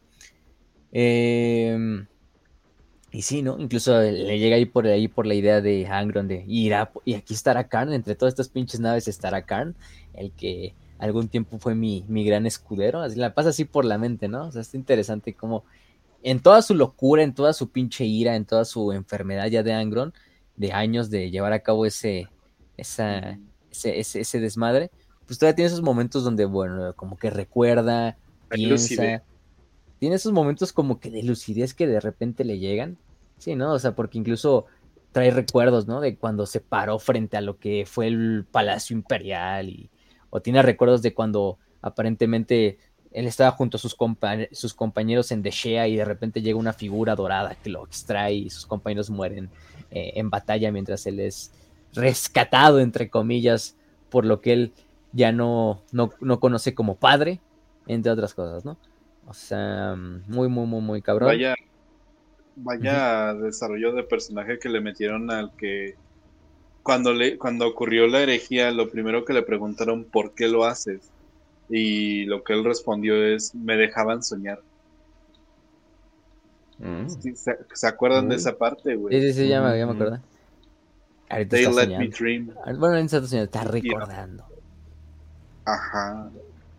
Y, o sea, me gusta esa parte de Angron, o sea, digamos, Angron al final de cuentas es un puto berserker demoníaco, primarca, lo que tú quieras. Sigue siendo un primarca y eso te lo dejan muy en claro también durante la novela, durante la novela, durante el libro de que pues finalmente, o sea, toda esa pinche mente que tiene un primarca para llevar a cabo estrategias para hacer todo este desvergue, pues la tiene todavía dentro de él Angron y, te lo dan, y te lo dan, o sea, eh, ya cuando está la batalla, pues, pues, pues, finalmente es esta parte, ¿no? Donde incluso divide sus fuerzas en tres y hace este como tridente y, y la chingada, ¿no?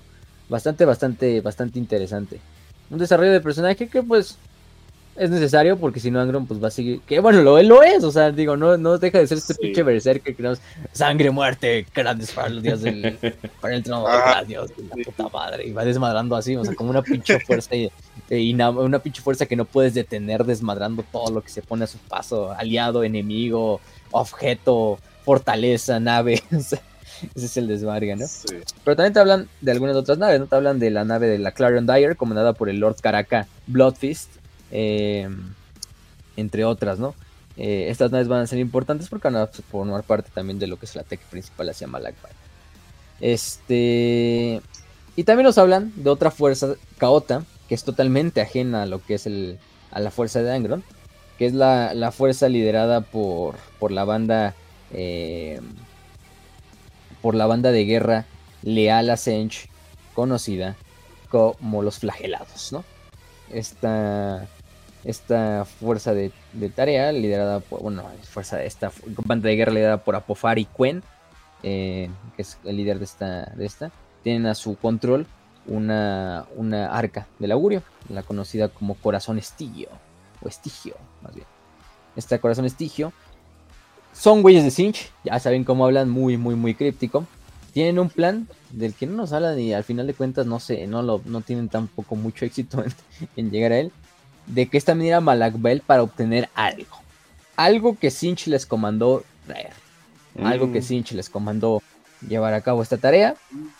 Bueno, Sinch ya sabemos cómo es. A su mando tiene, por ejemplo, a este. a un tal Meknenkrait, que es el alto magister de la guardia de élite de Quen. El güey literalmente ya es literalmente, o sea, es una armadura de exterminador con un chingo de ojos, porque el güey no tiene ni cabezas. este. Ajá, o sea. Este. Y también a Lakshet, el que oye, que es un güey que literalmente puede escuchar aparentemente todo lo no, natural y natural eh, cercano a él, ¿no? Incluso por la disformidad. Y se supone que ellos traen este plan de, bueno, al parecer Angron va hacia allá. Angron también tiene una misión hacia Malakbael, que es principalmente destruir este motor, eso a nosotros no nos interesa, entonces vamos a obtener algo. Lo que debemos de hacer es dejar que Angron y las flotas imperiales se maten, ¿no? Y nosotros obtener nuestro premio. Y le dicen, pero Abaddon no se enojará, ¿no? Abaddon, Abaddon que consiga lo suyo y nosotros vamos por lo suyo, no tendría por qué, por qué emputarse a Abaddon, ¿no? Nosotros tenemos nuestra propia también agenda. Y dicen, no, incluso vamos a la guerra por Sinch, ¿no? El, y la chingada.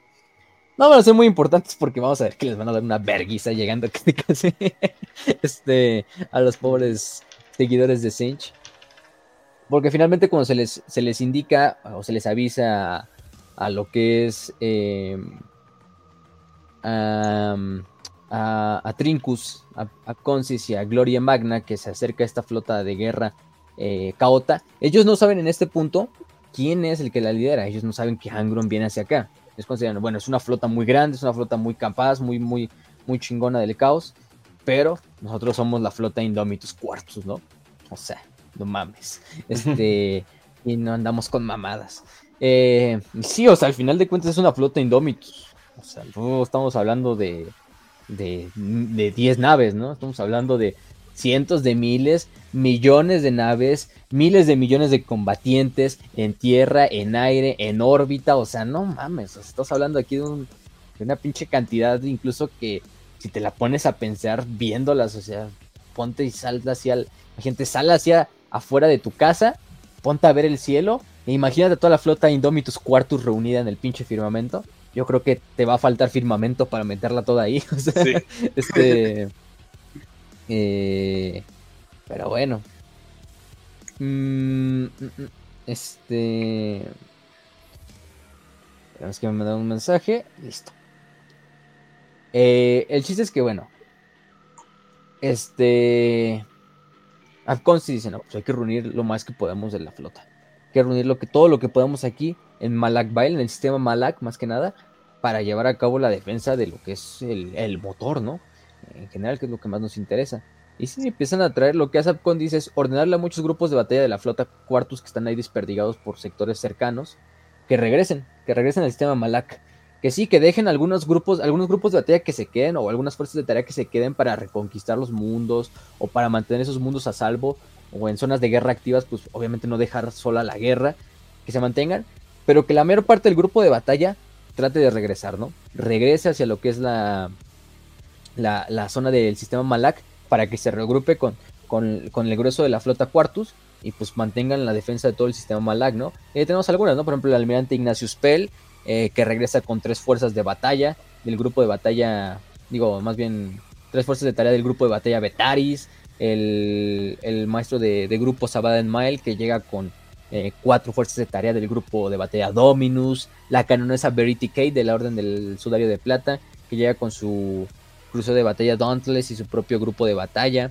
Em, el grupo de batalla Shank, liderado por la almirante Persefa Shank, eh, que llega incluso con su propia nave clase Nemesis, la Bountiful Hate, a la cabeza de cinco fuerzas de tarea del grupo de batalla Jovia, el grupo de batalla, de batalla eh, Josiah Bolset, em, bueno, más bien el grupo de batalla Kilox, liderado por el, el comandante Josiah Bolset, que llega con otras dos fuerzas de tarea, eh, y de todo tipo de Space Marines, ¿no? O sea, Space Marines de, de liados por el por el señor del, señor del capítulo Yosharo Dugal, del que habíamos hablado hace rato, con todo un con todo fuerzas de tarea extras, eh, cicatrices blancas, puños imperiales, fuerzas de los Tempestus cientos de regimientos de, de la Guardia Imperial, hablamos de Kriegs, de grupos de artillería, cadianos, todo lo que te quieras imaginar juntos, ¿no? Entonces empieza a reunir prácticamente en lo que es este, eh, el sistema de Malak.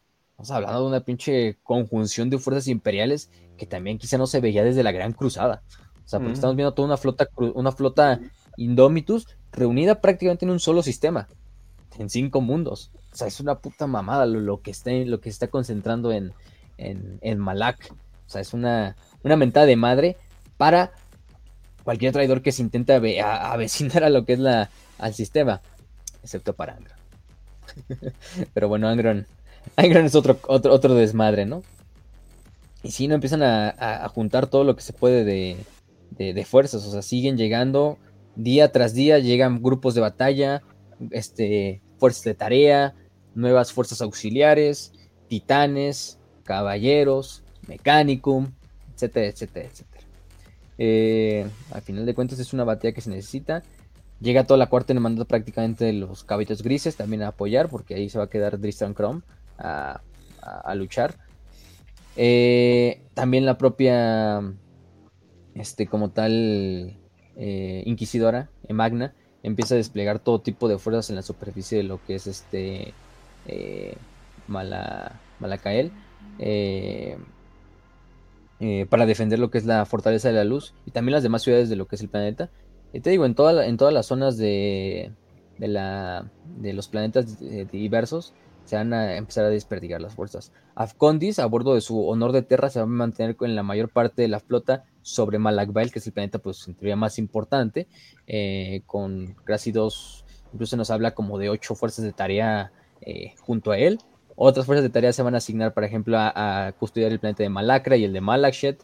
la fuerza de tarea, por ejemplo, 10 del maestro del almirante Iraten Rondar se va, digamos, a mantener, se va a romper en pequeños escuadrones para mantener patrullas a lo largo de todo el sistema. El grupo de batalla Fortax se manda a Malacandrias, a este cinturón de asteroides, eh, para custodiarlo. Eh, la fortaleza de luz todavía se, amplifica más, se reactivan todos estos sistemas de defensas estelares que estaban alrededor de todo el sistema que había creado este tal santo gobernador del que habíamos hablado hace rato. Eh, no, o sea, lo, que, se, lo que se custodia prácticamente en, el sistema Malak es, es, quizá una de las fuerzas imperiales que jamás, más grandes que jamás ha visto la galaxia, ¿no? O sea, estamos hablando aquí de una fuerza que fácilmente con esa fuerza podrías conquistar cientos de sistemas en cuestión de meses. Eh, y si solo reunidos para una batalla. Entonces, vamos a ver la pinche dinámica y, lo, y, la, y la prácticamente lo que es la, la escala de la batalla que se va a avecinar, ¿no? O sea, vamos a ver millones de naves luchando literalmente en el sistema, en un solo sistema, en el sistema Malak. O sea, va a ser un, va a ser un desvergue, va a ser un desvergue. Eso lo vamos, lo vamos adelantando, ¿no? Eh, de hecho, va pasando que va pasando las semanas, pasa una semana bajo el tiempo de, local de Malak Bael y aparentemente no hay ningún signo de los invasores. Incluso el propio, la propia bueno, hay ciertos grupos dentro de la flota que dicen, bueno, ¿qué chingados hacemos, no? O sea, ¿cuándo van a venir? Los recursos, sí, los recursos que cuando estamos tratando, haciendo unas líneas de, abastecimiento de munición, de recursos, de comida, para todas las fuerzas que están reunidas aquí, súper gigantescas, si aguantarán para tanto tiempo y ni siquiera estamos luchando, ¿no? Este, la mayoría, digo, de, hasta cierto punto no, no tiene problema. Eh, Afcondis y sus staff de comandantes de cada uno de los grupos de batalla se, son muy buenos para mantener este orden y disciplina en, estas, en estas fuerzas. Em, pero imagínense la escena, ¿no? Tenemos en cada planeta de los cinco planetas que hablamos, o los cuatro astros, más bien cuatro, que hablamos del sistema Malak, en la superficie barricadas, trincheras, fortalezas a lo largo de todos los continentes de cada uno de los mundos, donde están cientos de miles de soldados ya listos con armas preparadas, así nada más para que en el momento en que les llegue la señal de no mames, ya llegaron, ya llegaron al punto Mandeville los, los traidores, pues, pues estén listos, ¿no? O sea, todas las, todas las pinches flotas y los grupos de batalla están ya listos para la batalla con armas preparadas, eh, listos para recibir órdenes del comandante de este, de, de Trincus, eh, etcétera, etcétera y no, no llega nada. O sea, la calma, en es la calma antes de la tormenta, hasta que finalmente, en la séptima hora del octavo día, llega una flota del caos bastante grande a lo que son los ejes del sistema Malak en el punto Mandeville, ¿no? Esta primera flota no va a ser la flota de Angron, va a ser la flota de la que hablamos hace rato, que es la flota esta liderada por, por los flagelados eh, y, la, y la arca del augurio, la corazón estigio. Eh, no solo tenía, digamos, em, no solo la flota de, esta, de, este, de esta arca del augurio, pues tenía naves cautas, ¿no? Era todo tipo de naves cautas, sí, también tenía cientos de naves de, cultos herejes, eh, eh, ingenios demoníacos diversos. Y lo que hace esta fuerza es literalmente ir hacia este Mal ignorando los demás mundos, ¿no? Eh, hasta cierto punto, si fuera cualquier otra flota, si fuera cualquier otro grupo de batalla, y vieras esta flota que va, va siguiendo al arca del augurio, eh, pues cualquier otra flota imperial, digamos, empezaría a, concurrir el miedo y esparcirse. Estás hablando de que está la Quartus toda reunida en, el sistema, ¿no? O sea, que la Quartus prácticamente ni se inmuta cuando llega la flota caota hacia el sistema, ¿no? Así como de, hasta es un punto muy, muy épico en el libro, como te dan a entender, ¿no? Así de la disciplina que ya tiene la cuarta luchando en la guerra, eh, liderada por grandes líderes, principalmente a la cabeza Poncis, que pues ya es un líder bastante veterano, nada más esperando así. Incluso Apconsis dice que él no va a dar órdenes directas durante la batalla porque él sabe y él confía plenamente en todos sus comandantes que ya tienen sus órdenes entrenadas y, y dadas de que van a servir como, como perfectos engranajes en una maquinaria. Y efectivamente, cuando llega la flota de, esta, de esta arca del augurio, eh, los primeros grupos de batalla, primero el grupo de batalla Terrondar y el grupo pues, de batalla Senk, entre otros, pues empiezan a actuar. Empiezan a actuar, eh, a rodear prácticamente a lo que es la flota, del, la flota del arca del augurio y empezar a entrar en combate directo, ¿no? A lo largo de todos los sistemas de defensas estelares también empiezan a abrir fuego contra la flota de, la, del arca eh, y los herejes empiezan a caer como pinches moscas, y pum, pum, pum, uno tras otro. Sí, naves imperiales caen en el camino, eso era obvio y eso era, eh, digamos, hasta cierto punto este, esperado.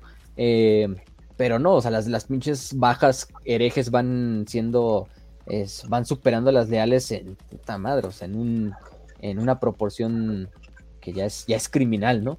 Entonces y la flota y la flota y todos los grupos de batalla de la Quartus así perfectamente coordinados, atacando como un solo organismo, eh, haciendo flanqueos, aislando a grupos de batalla enteros de la flota de, del caos, destruyéndolas, rompiéndolas, hasta un punto donde prácticamente lo único que queda es el este es la, el, arca del augurio, ¿no?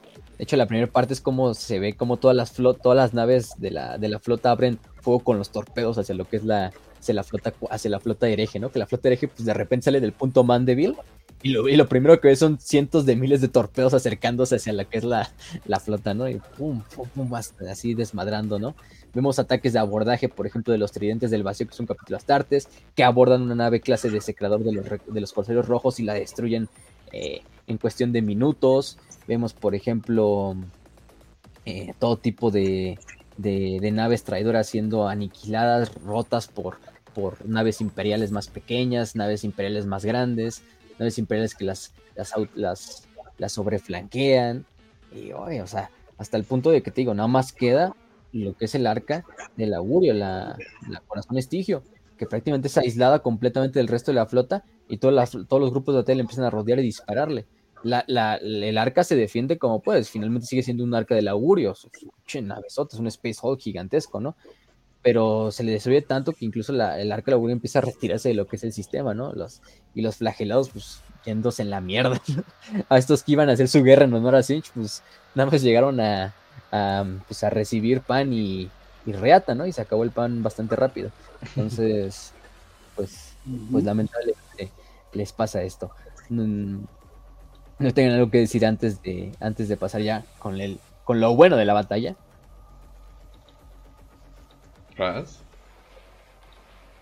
Pues yo solamente voy a decir que se viene se viene mucho grito, mucha tripa, mucha víscera, mucha sangre, mucho, mucho, muchos cráneos. Se viene mucha palabrería, se vienen muchas maneras que se ve que el imperio ya está copiando con varias cosas que, que van a ver qué va a pasar. Eh, ya está como que le ponen como que nombres a todo. Eh, pero nada más para aclarar, la inquisidora hizo todo bien. Eh, esos, esas personas que estaban hablando sobre estaban hablando sobre Korn se llaman heraldos y están completamente o sea un heraldo está completamente metido eh, con, su figura eh, que está prediciendo. No fue una coincidencia ni nada por el estilo. Entonces, eh, muy bien, Inquisidora. échese otros tres más por mí.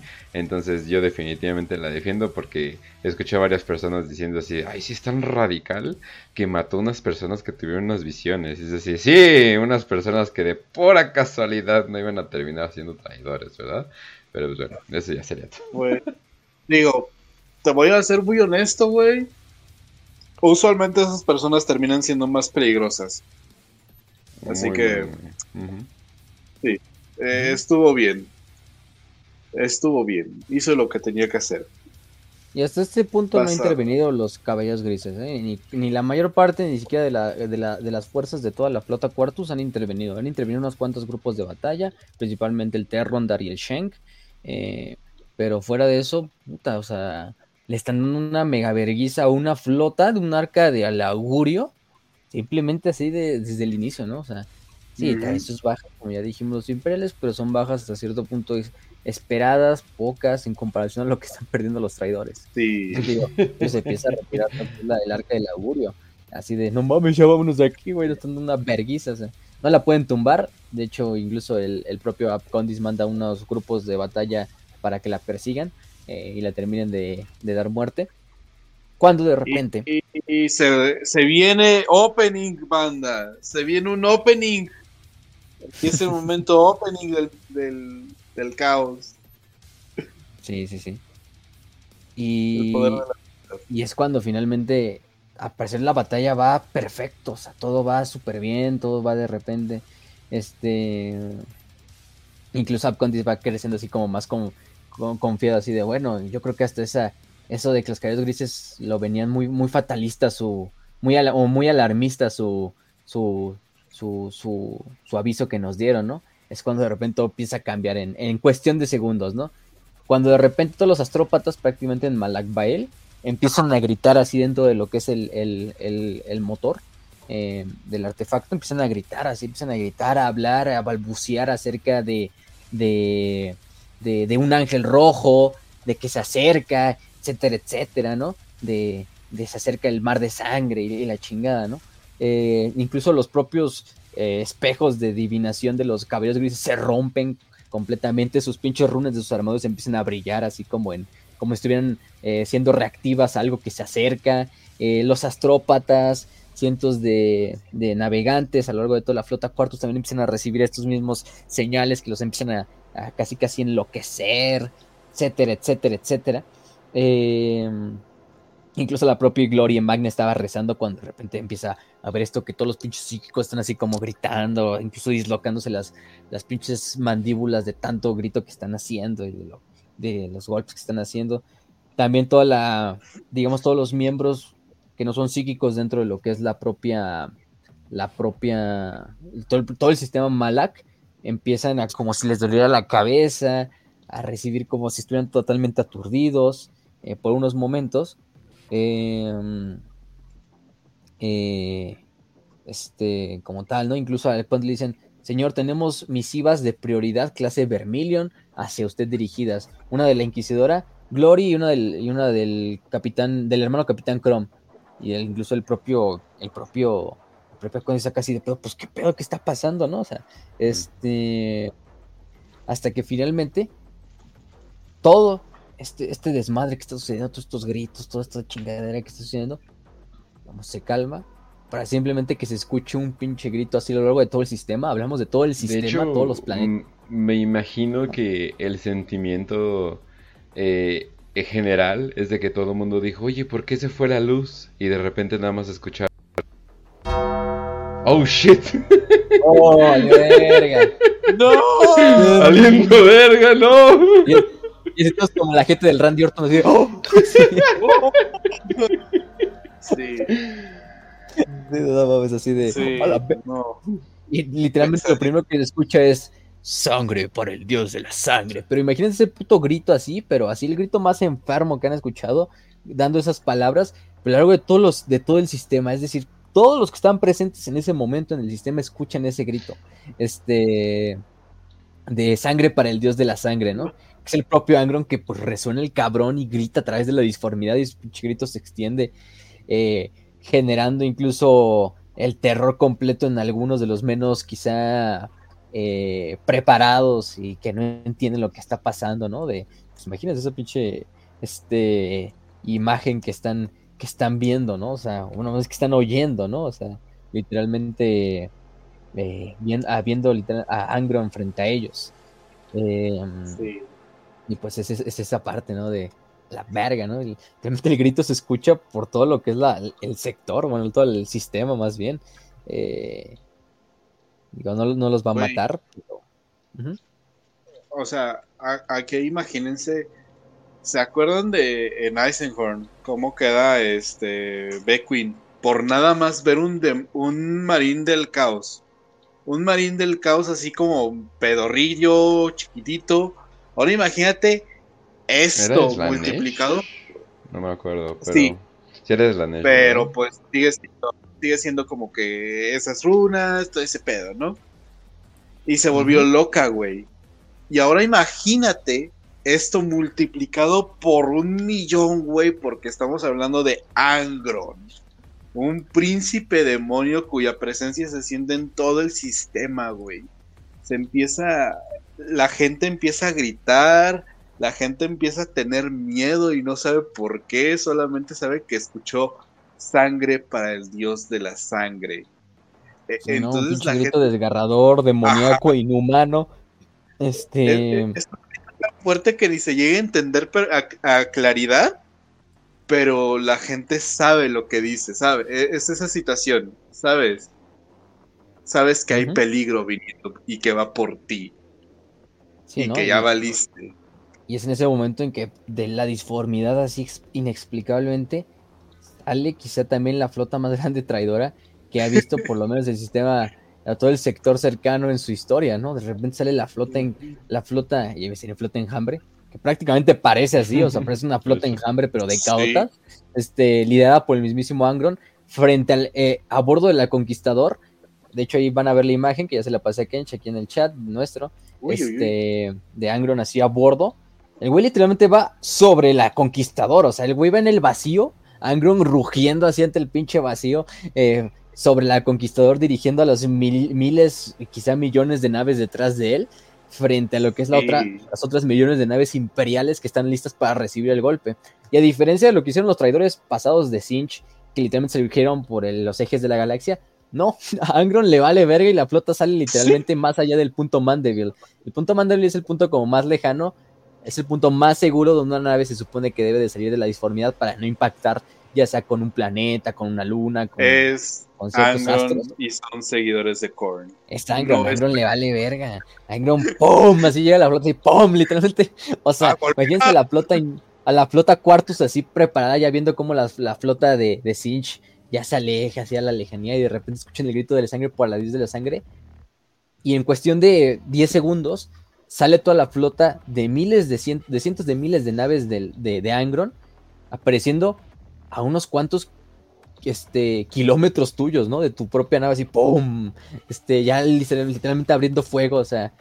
Eso sí le, le, da, le, cae muy mal a lo que es la flota cuartos porque los agarra completamente desprevenidos. O sea, solo literalmente un loco eh, escogería salir de la disformidad más allá del punto Mandeville.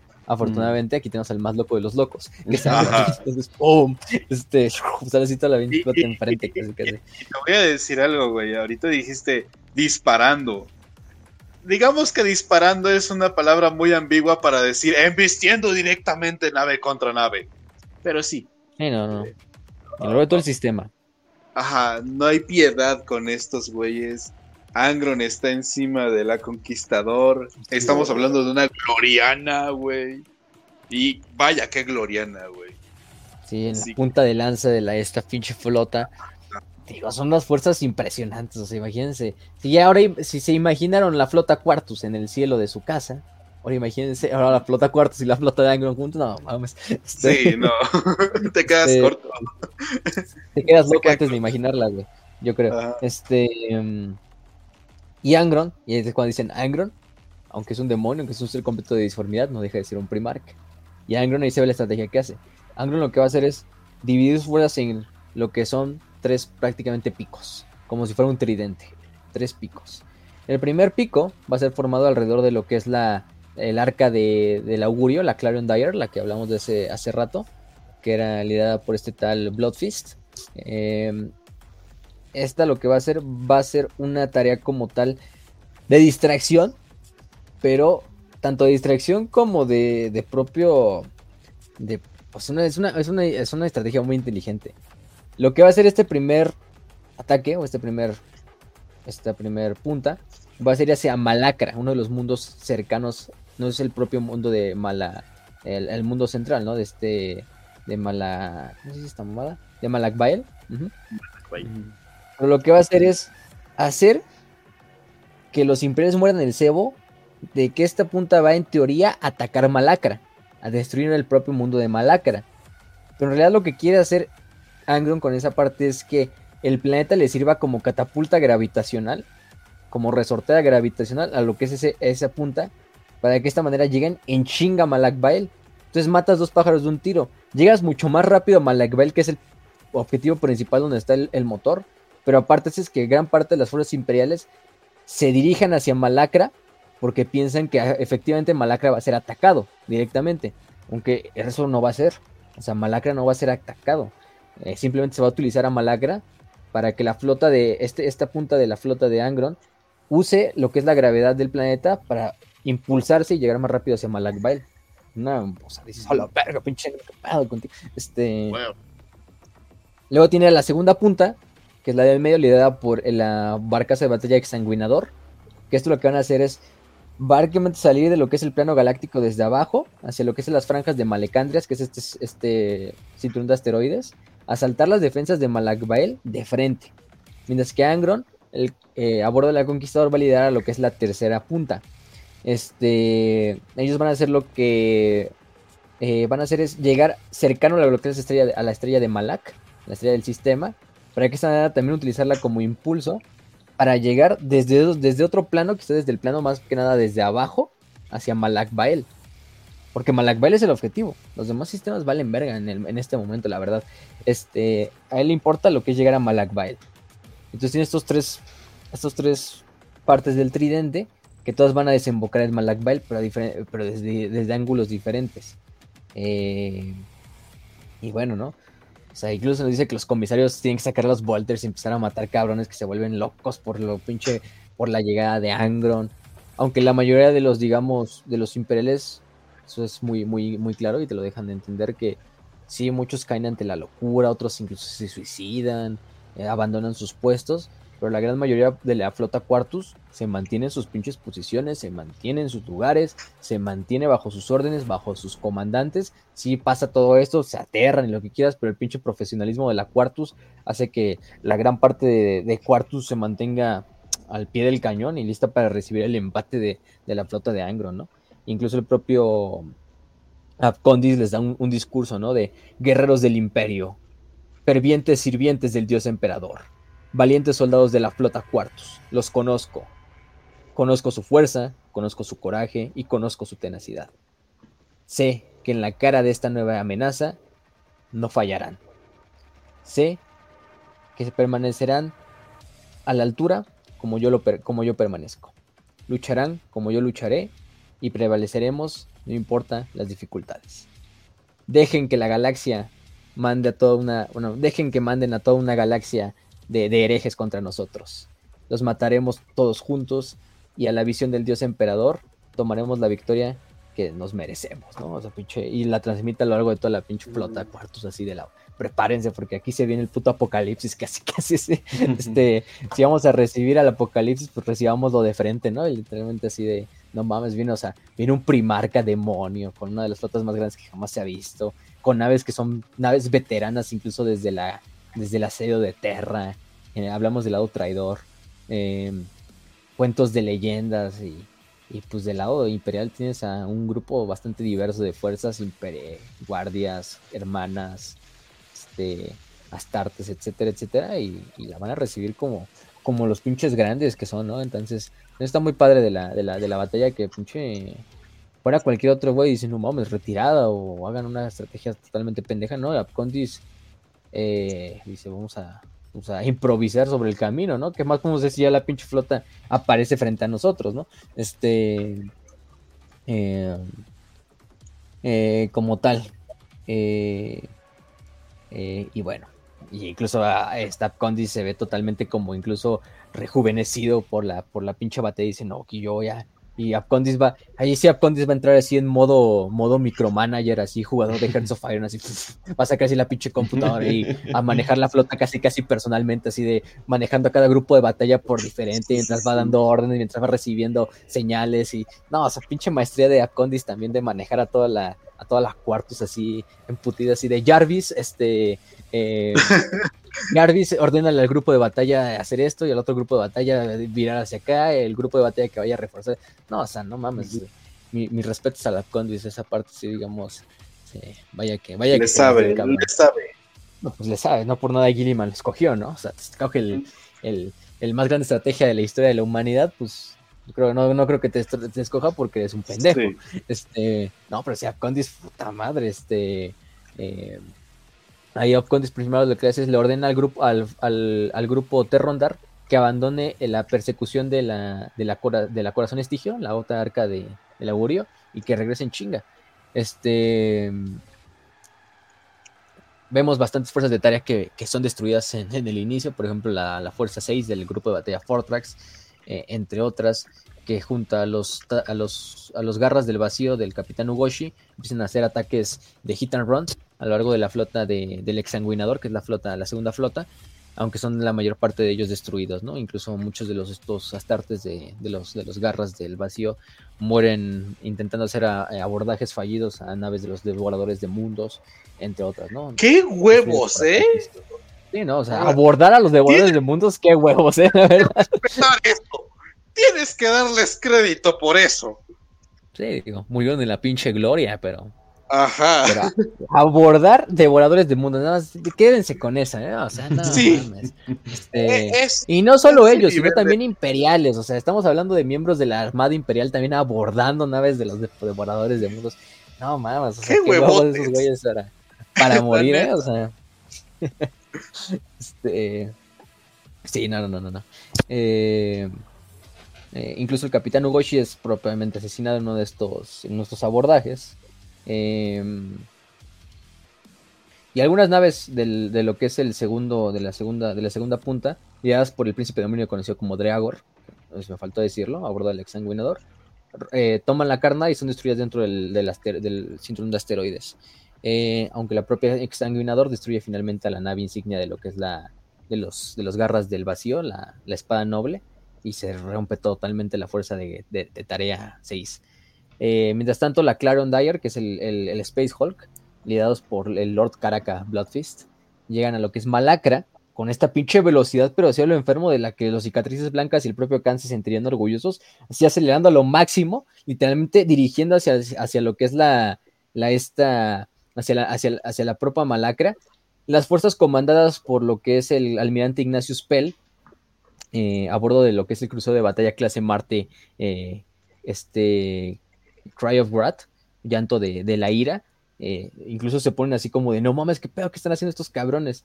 Eh, se dan cuenta de que no tienen suficientes naves como para luchar contra lo que es esta parte de la flota de Angron.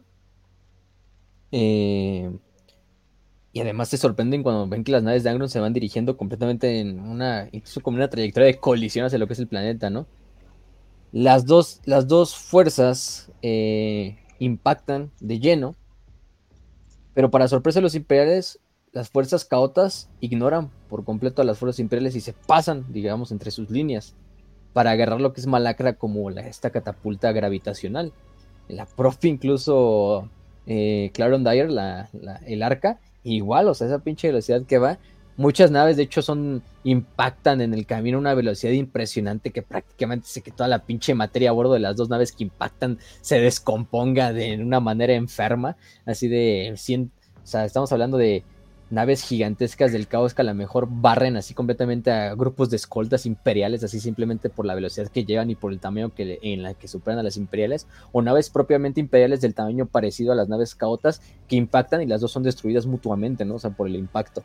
Otras naves caotas que alcanzan a ser destruidas por los imperiales, pero sus, sus caparazones caen hacia lo que es el planeta de Malacra y empiezan a caer como meteoritos así hacia lo que es Malacra, eh, destruyendo prácticamente secciones enteras de continentes, mientras los defensores en, tierra simplemente ven cómo caen las naves, eh, tanto imperiales como caotas, algunas incluso todavía activas y manejadas por los tripulantes, que les vale verga y ellos mejor deciden impactarse contra Malacra, eh, o que son ya eh, caparazones destruidos de naves que impactan contra el planeta, etcétera, etcétera, etcétera. Y Ignacio Spelpus se ve hecho mierda, ¿no? Eh, este, como tal, incluso a dos fuerzas de Tetarea iban en persecución al, corazón de Estigio, se les ordena regresar para apoyar a las fuerzas de Ignacio Spell. Eh, la propia hermana de batalla, Kate, eh, llega a Malakshet para unirse a la batalla, donde manda tres fuerzas de, batalla de Malakshet, solo dejando unas cuantas ahí en, en, el planeta para dirigirse hacia Malacra, donde está sucediendo todo este desvergue. Eh, aunque por ahí este mm, Trincus le, ordena que no, que simplemente ella este, em, em, regrese y que se dirija completamente hacia Malak Bael, porque se lleva el, efecto de la, batalla y que ella sirva como fuerza para cortar la retaguardia. Estamos hablando de una batalla atmosférica, pero, pero impresionante, ¿no? Este. Y sí, las naves, digamos, utilizan esto para finalmente utilizar este como puente gravitacional y llegar hasta, hasta Malakbel de una forma mucho más rápida, em, entre otras cosas. Eh, eh, la, propia nave, la propia nave este, de, este Pel, de Ignacio Pel, es abordada por un grupo de, de devoradores de mundos que están listos para llegar eh, hacia lo que es el puente Afortunadamente, un, asalto de teletransportación por exterminadores de, los ultramarines del crucero de, ataque Prandium logran evitar que estos devoradores de mundos lleguen a su objetivo y maten a Pel. Este, y el propio Pel es donde le ordena a Kate, a la caronesa Kate, que se dirija hacia Malakbael, porque en, en, Malacra, pues en realidad los, los, los, traidores no están yendo hacia ahí. Que se dirija lo más pronto hacia esa parte, ¿no? Alrededor de Malakbael está la propia la propia este, eh, nave de, de Trincus. Este, el propio Trincus está en la, en la honor de Terra. Está rodeado por otros ocho grupos de batalla, a la verga. Este, ah, listos para defender Malakbel, que es el planeta central. El problema para, para el propio para el propio Trincus es que pues para él se dirigen las tres fuerzas. Estamos hablando de que se dirigen tres fuerzas principalmente el grupo Terrondar y el grupo Zeng van a ser los que liderarán la mayor parte de la, de la fuerza de intercepción. Porque lo que, lo que quiere hacer este, como tal, eh, Trincus es interceptar a la Conquistador.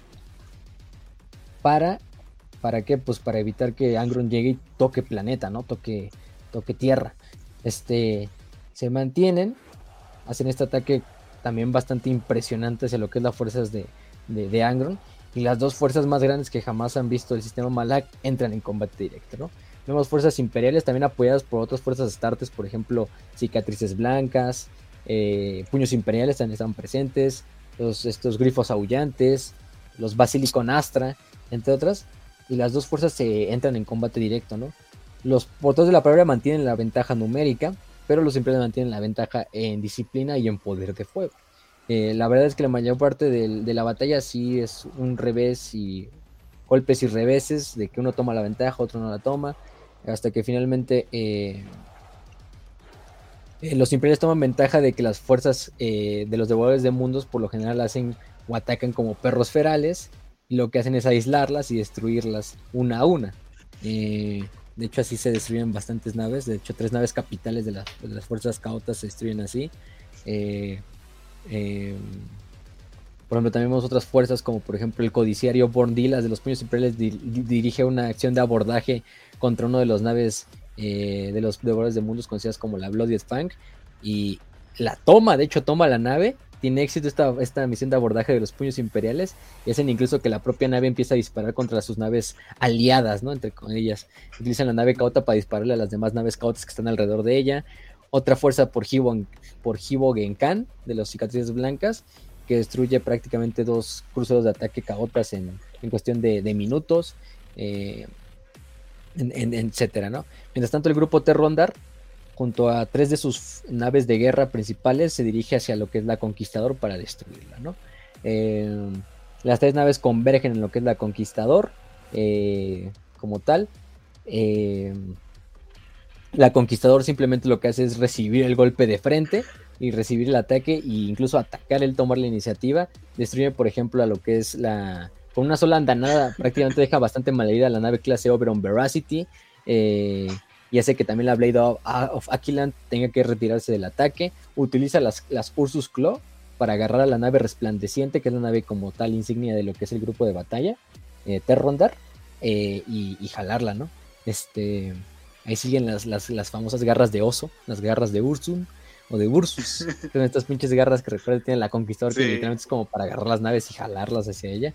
Eh, muy muy al estilo, pues, devoradores de mundo, sí. Sí. este. Incluso vemos como Angron sale despedido de la Conquistadora a volar. Y también este pinche Angron en una parte pasa una fragata imperial y en vez de esquivarla así como le hizo cuando estaba luchando con Sanguíneos y pasa un Thunderbird, lo que hace es literalmente atravesar parte del puente de la nave así, a la verga, de un lado a lado y hacer que la nave finalmente se queme desde adentro. Bueno, que hay una reacción en cadena que destruye la nave, la fragata imperial. O sea, no mames, está viendo lo, enfermo que se pone este Angron. Y Angron, de hecho, le están disparando todas las naves imperiales. Hasta cierto punto, literalmente lo destruyen, o sea, lo, lo, lo desmadran a Angron pero Angron pues no puede morir de esa forma. Angron simplemente su, cuerpo se vuelve a regenerar en cuestión de segundos y pum y se vuelve a materializar. No pasa nada, de hecho, se de hecho, se materializa dentro de la resplandeciente del puente de la nave resplandeciente y nada más destruye la nave desde adentro así pero enfermo, ¿no? El grupo Terrondar muere en cuestión de segundos cuando se transporta Angron hacia, hacia su puente. Eh, también se, puede, se pierden algunas naves, por ejemplo, los cicatrices blancas, la, la corcel de Kumbla y se, se pierde.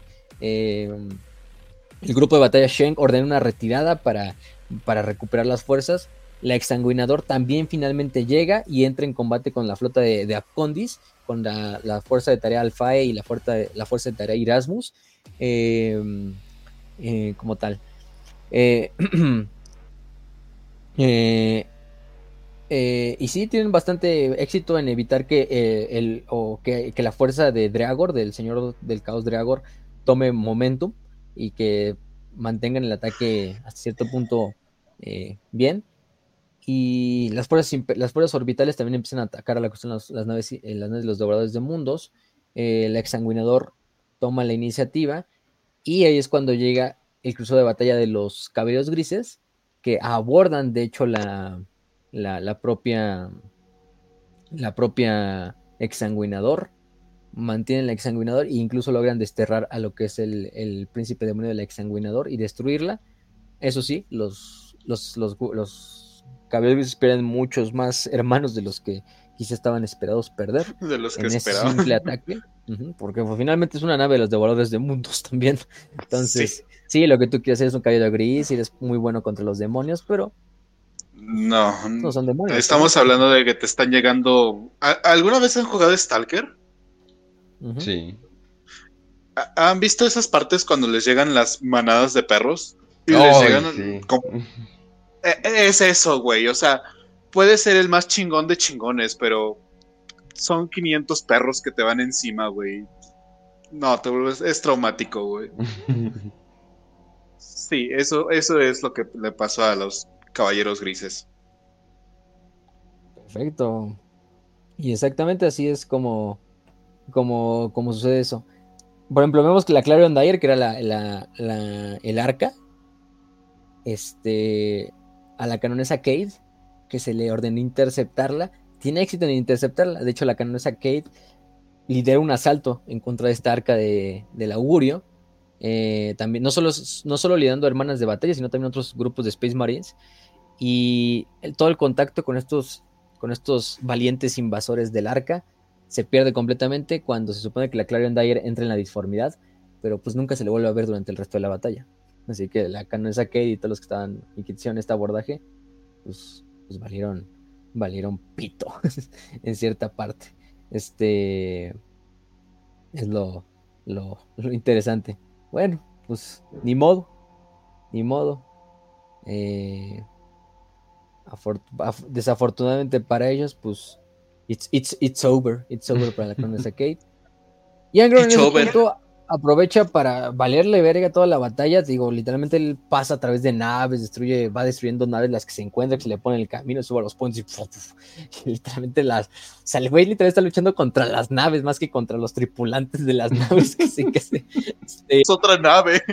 Vale verga hasta el punto de que ya pasa, pasa toda la mayor parte de lo que es la, la, la flota y se dirige completamente hacia lo que es el planeta y cae como un meteorito, así es el planeta. está haciendo caída, así como lo hizo Vulcan hace mucho tiempo en, en Ahora lo hizo este Angron. Este, Angron, pero sobre el mundo de Malak Bael, ¿no? Y vemos a Angron que literalmente cae como un pinche meteorito de sangre, fuego y gritos, o sea, que cae hacia lo que es el, hacia, la, hacia el centro prácticamente de lo que es la fortaleza de luz valiéndole madres te digo, valquirias, todo tipo de defensas antiaéreas disparando al Angron mientras va cayendo y mientras lo van destruyendo, el mismo Angron se regenera. O sea, muy, muy pinche OP el cabrón. Eh, este, y, sí, y sí.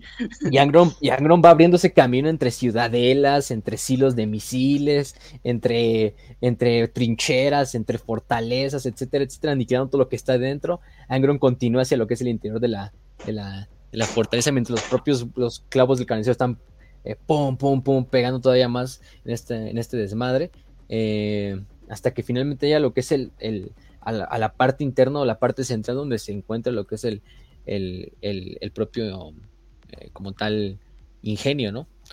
O digo, el motor. Abcondis, mientras tanto, en órbita sigue luchando pues como se puede. El, almirante Pell también logra tener o ganar un poquito de ventaja contra la flota del, del arca de la Clarion Dyer. Eh, la Conquistador totalmente llega a la batalla y empieza a luchar sobre la, atmósfera también contra todo tipo de naves, tanto de Astartes como, como, como, como de, la, Armada Imperial, etcétera, etcétera. Eh, le ordena la honor de Terra Condis que mantenga y junta el mayor grupo de, naves cercanas a él. Eh, para atraer la atención de cientos de otras docenas de naves caotas pequeñas eh, y empezar a bombardear lo que es la la, la la, propia ciudadela, ¿no? La propia fortaleza de la luz donde el propio Angron está. Obviamente incluso sabe que pues muchos de estos van a van a morir muchos imperiales pero para acabar con ello y aparte mantener una zona de seguridad para empezar a desplegar titanes en lo que es el, el, este el suelo del planeta, ¿no? Eh, ¿Qué más? Por ahí se nos, se nos da a entender que pues, las naves de los portadores logran, de cierta manera, utilizando estas Red Claws, que son parecidas a las garras de Ursun, abordar la Honor de Terra. Este, hay un teniente de los ultramarines que se llama eh, el teniente Scipion, que está a bordo de la nave del propio, del propio Condis, y él está defendiéndolo, ¿no? Junto a otros miembros también chingos de robots, robots castellanos del Mechanicum defienden la honor de Terra a lo largo de todos los pasillos y corredores y niveles de la nave. Eh, pero el teniente Scipion le, le, dice, no, pues me llegan informes de mis hermanos, algunos ya muertos, que quien abordó la nave no es nada más y nada, es nada más y nada menos que Carne el traidor. Entonces, pues, valió verga, ¿no? Hasta cierto punto el Scipion le dice, Afcondis, si quieres vivir, lo mejor que puede hacer es abandonar la nave. Corre, vete de ahí. Abandona la nave. Aquí nosotros nos quedamos, nosotros no el tiempo, nosotros sabemos que nos vamos a morir, es carne, este casi casi, pero tú salte, tú sálvate, cabrón, así de, no ya, carne abordó tu nave, es una sentencia de muerte, ya hazle como quieras, vas a terminar muerto en cuestión de minutos. Este, digo, vas a terminar muerto. Simplemente la pregunta es en cuánto tiempo, ¿no? ¿Cuánto, ¿En cuánto tiempo se va a tardar Carne en llegar al puente? este, es el desmadre. Em, ¿Alguna vez han visto ese episodio de Esponja cuando está em, el vigilante del aula, güey? Cuando le grita a Patricio Esponja, ¡sal de ahí, Esponja! así, güey. Así es la situación. Sal de ahí, corre.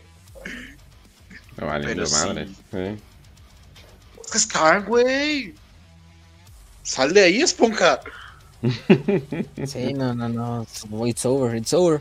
It's over para el buen Apcondis. Mm, Apcondis finalmente da una orden prácticamente de sí seguir con la batalla en, en, en, en órbita, pero empezar a desplegar la mayor parte de, de activos sobre lo que es la, la, superficie para defender lo que es el, motor de el motor. Em, ¿Qué más? Em, etcétera, ¿no? Y pues te digo, siguen luchando como pueden. Eh, miembros de las casas de caballos de Terry, armas de batalla de la Orden de la Estación Mártir, guardias, cientos de regimientos imperiales como los Dead Corps de Krieg, de artillería de Ulatu, eh, que intentan mantener a los titanes también a los titanes traidores, porque los traidores también ya empiezan a desembarcar titanes y otras fuerzas. Eh, además de ingenios demoníacos del Dark Mechanicum, que también logran hacer eh, como tal desembarco.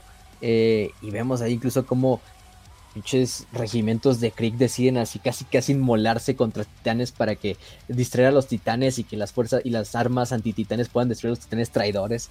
mientras el mismo Angron va por ahí desmadrando. De hecho, hay una imagen muy buena ahí. Sale en el.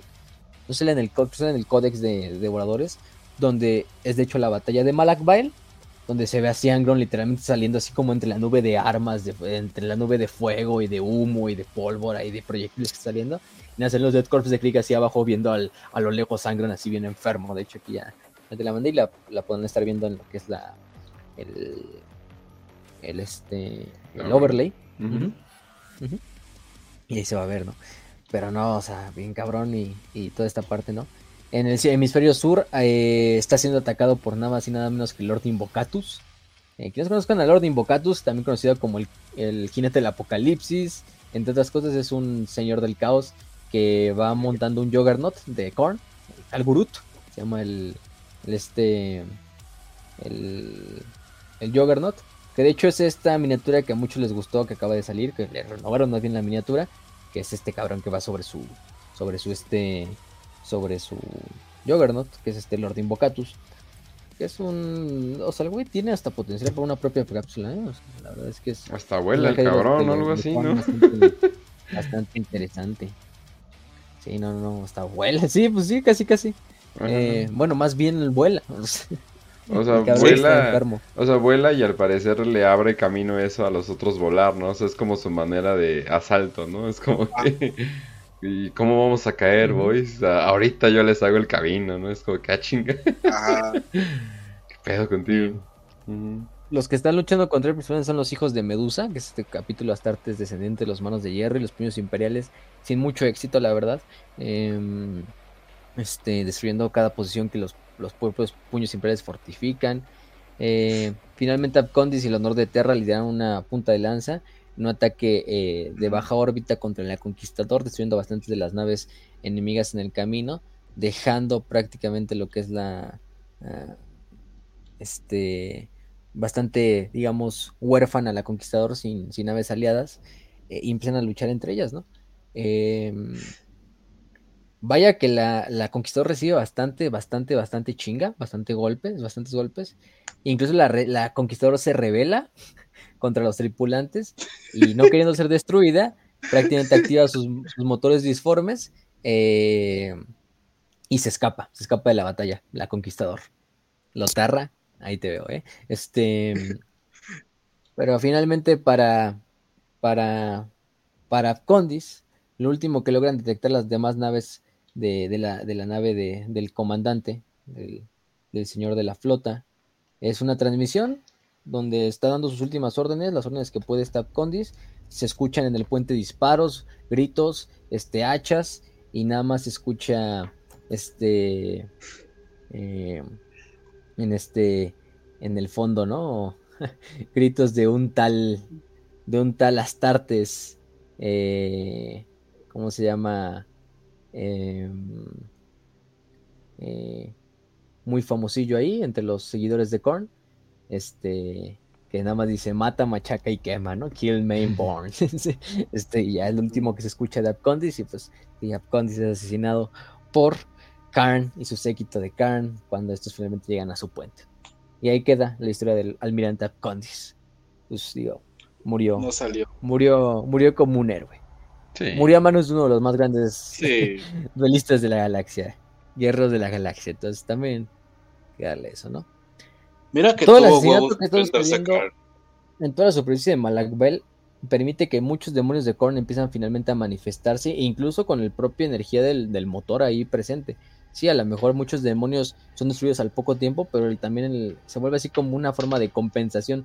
Todo el pinche eh, derramamiento de sangre está permitiendo que muchos demonios surjan luchen quizá un poco hasta que sean destruidos quizá por la energía, las energías del motor, pero se haga este círculo vicioso de que sigan apareciendo más demonios y más demonios y más demonios. Y mientras haya más derramamiento de sangre todavía se va potenciando más esto, etcétera, etcétera.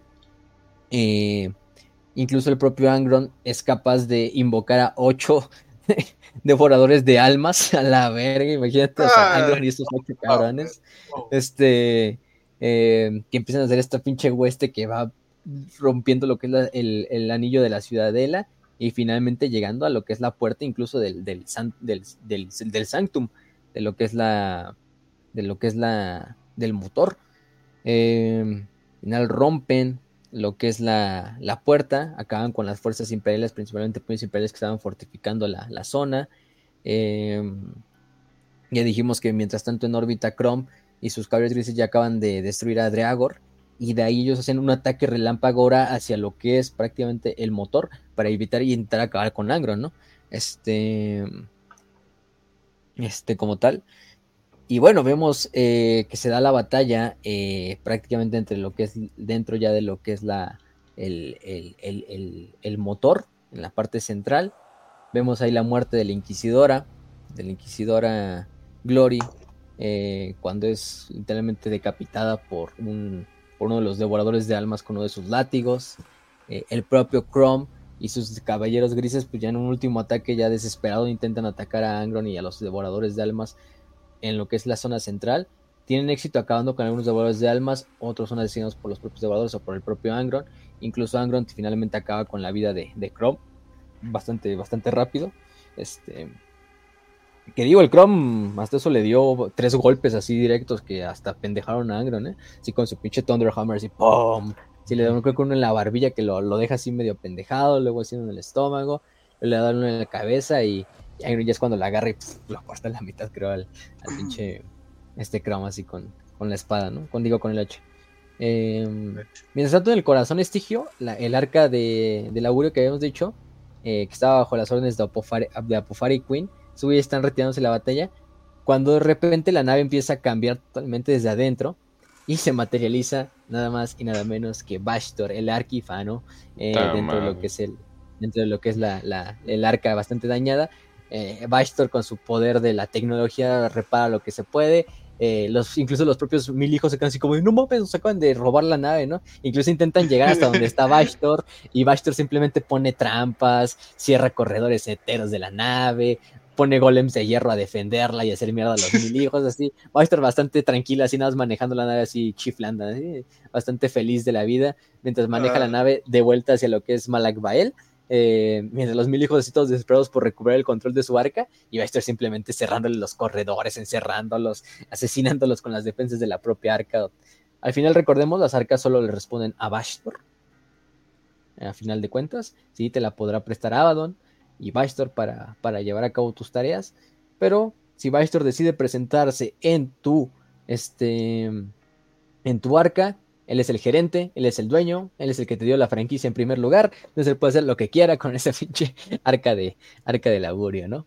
Em, sí. es, lo, interesante. Em, Pesadísimo el Bastor. Pesadísimo. Sí, sí, sí. Y lo que hace también el magma antes de morir es amplificar lo que es la, energía de lo que es el, motor. Eso de hecho evita y básicamente destruye a la mayor parte de los demonios de Korn que acompañaban a Angron. Solo queda él y los otros ocho devoradores de almas que, incluso se empiezan a, retorcer en dolor del poder del, motor. Eh, pero incluso esta propia ira y este dolor como que reinvigora a Angron, o sea, le, sale una jugada en contra la eh, una jugada de este de doble filo, una hoja de doble filo para la inquisidora que termina y desemboca en su muerte, desemboca en la muerte de todos los Tempestus Ions que, que defienden junto a ella lo que es la, la, la, zona principal, la de los 60 eh, caballeros grises que quedaban bajo el liderazgo de Chrome y el propio Chrome. Eh, pero sí, te digo, este, eh, finalmente ellos, ellos mueren, ¿no?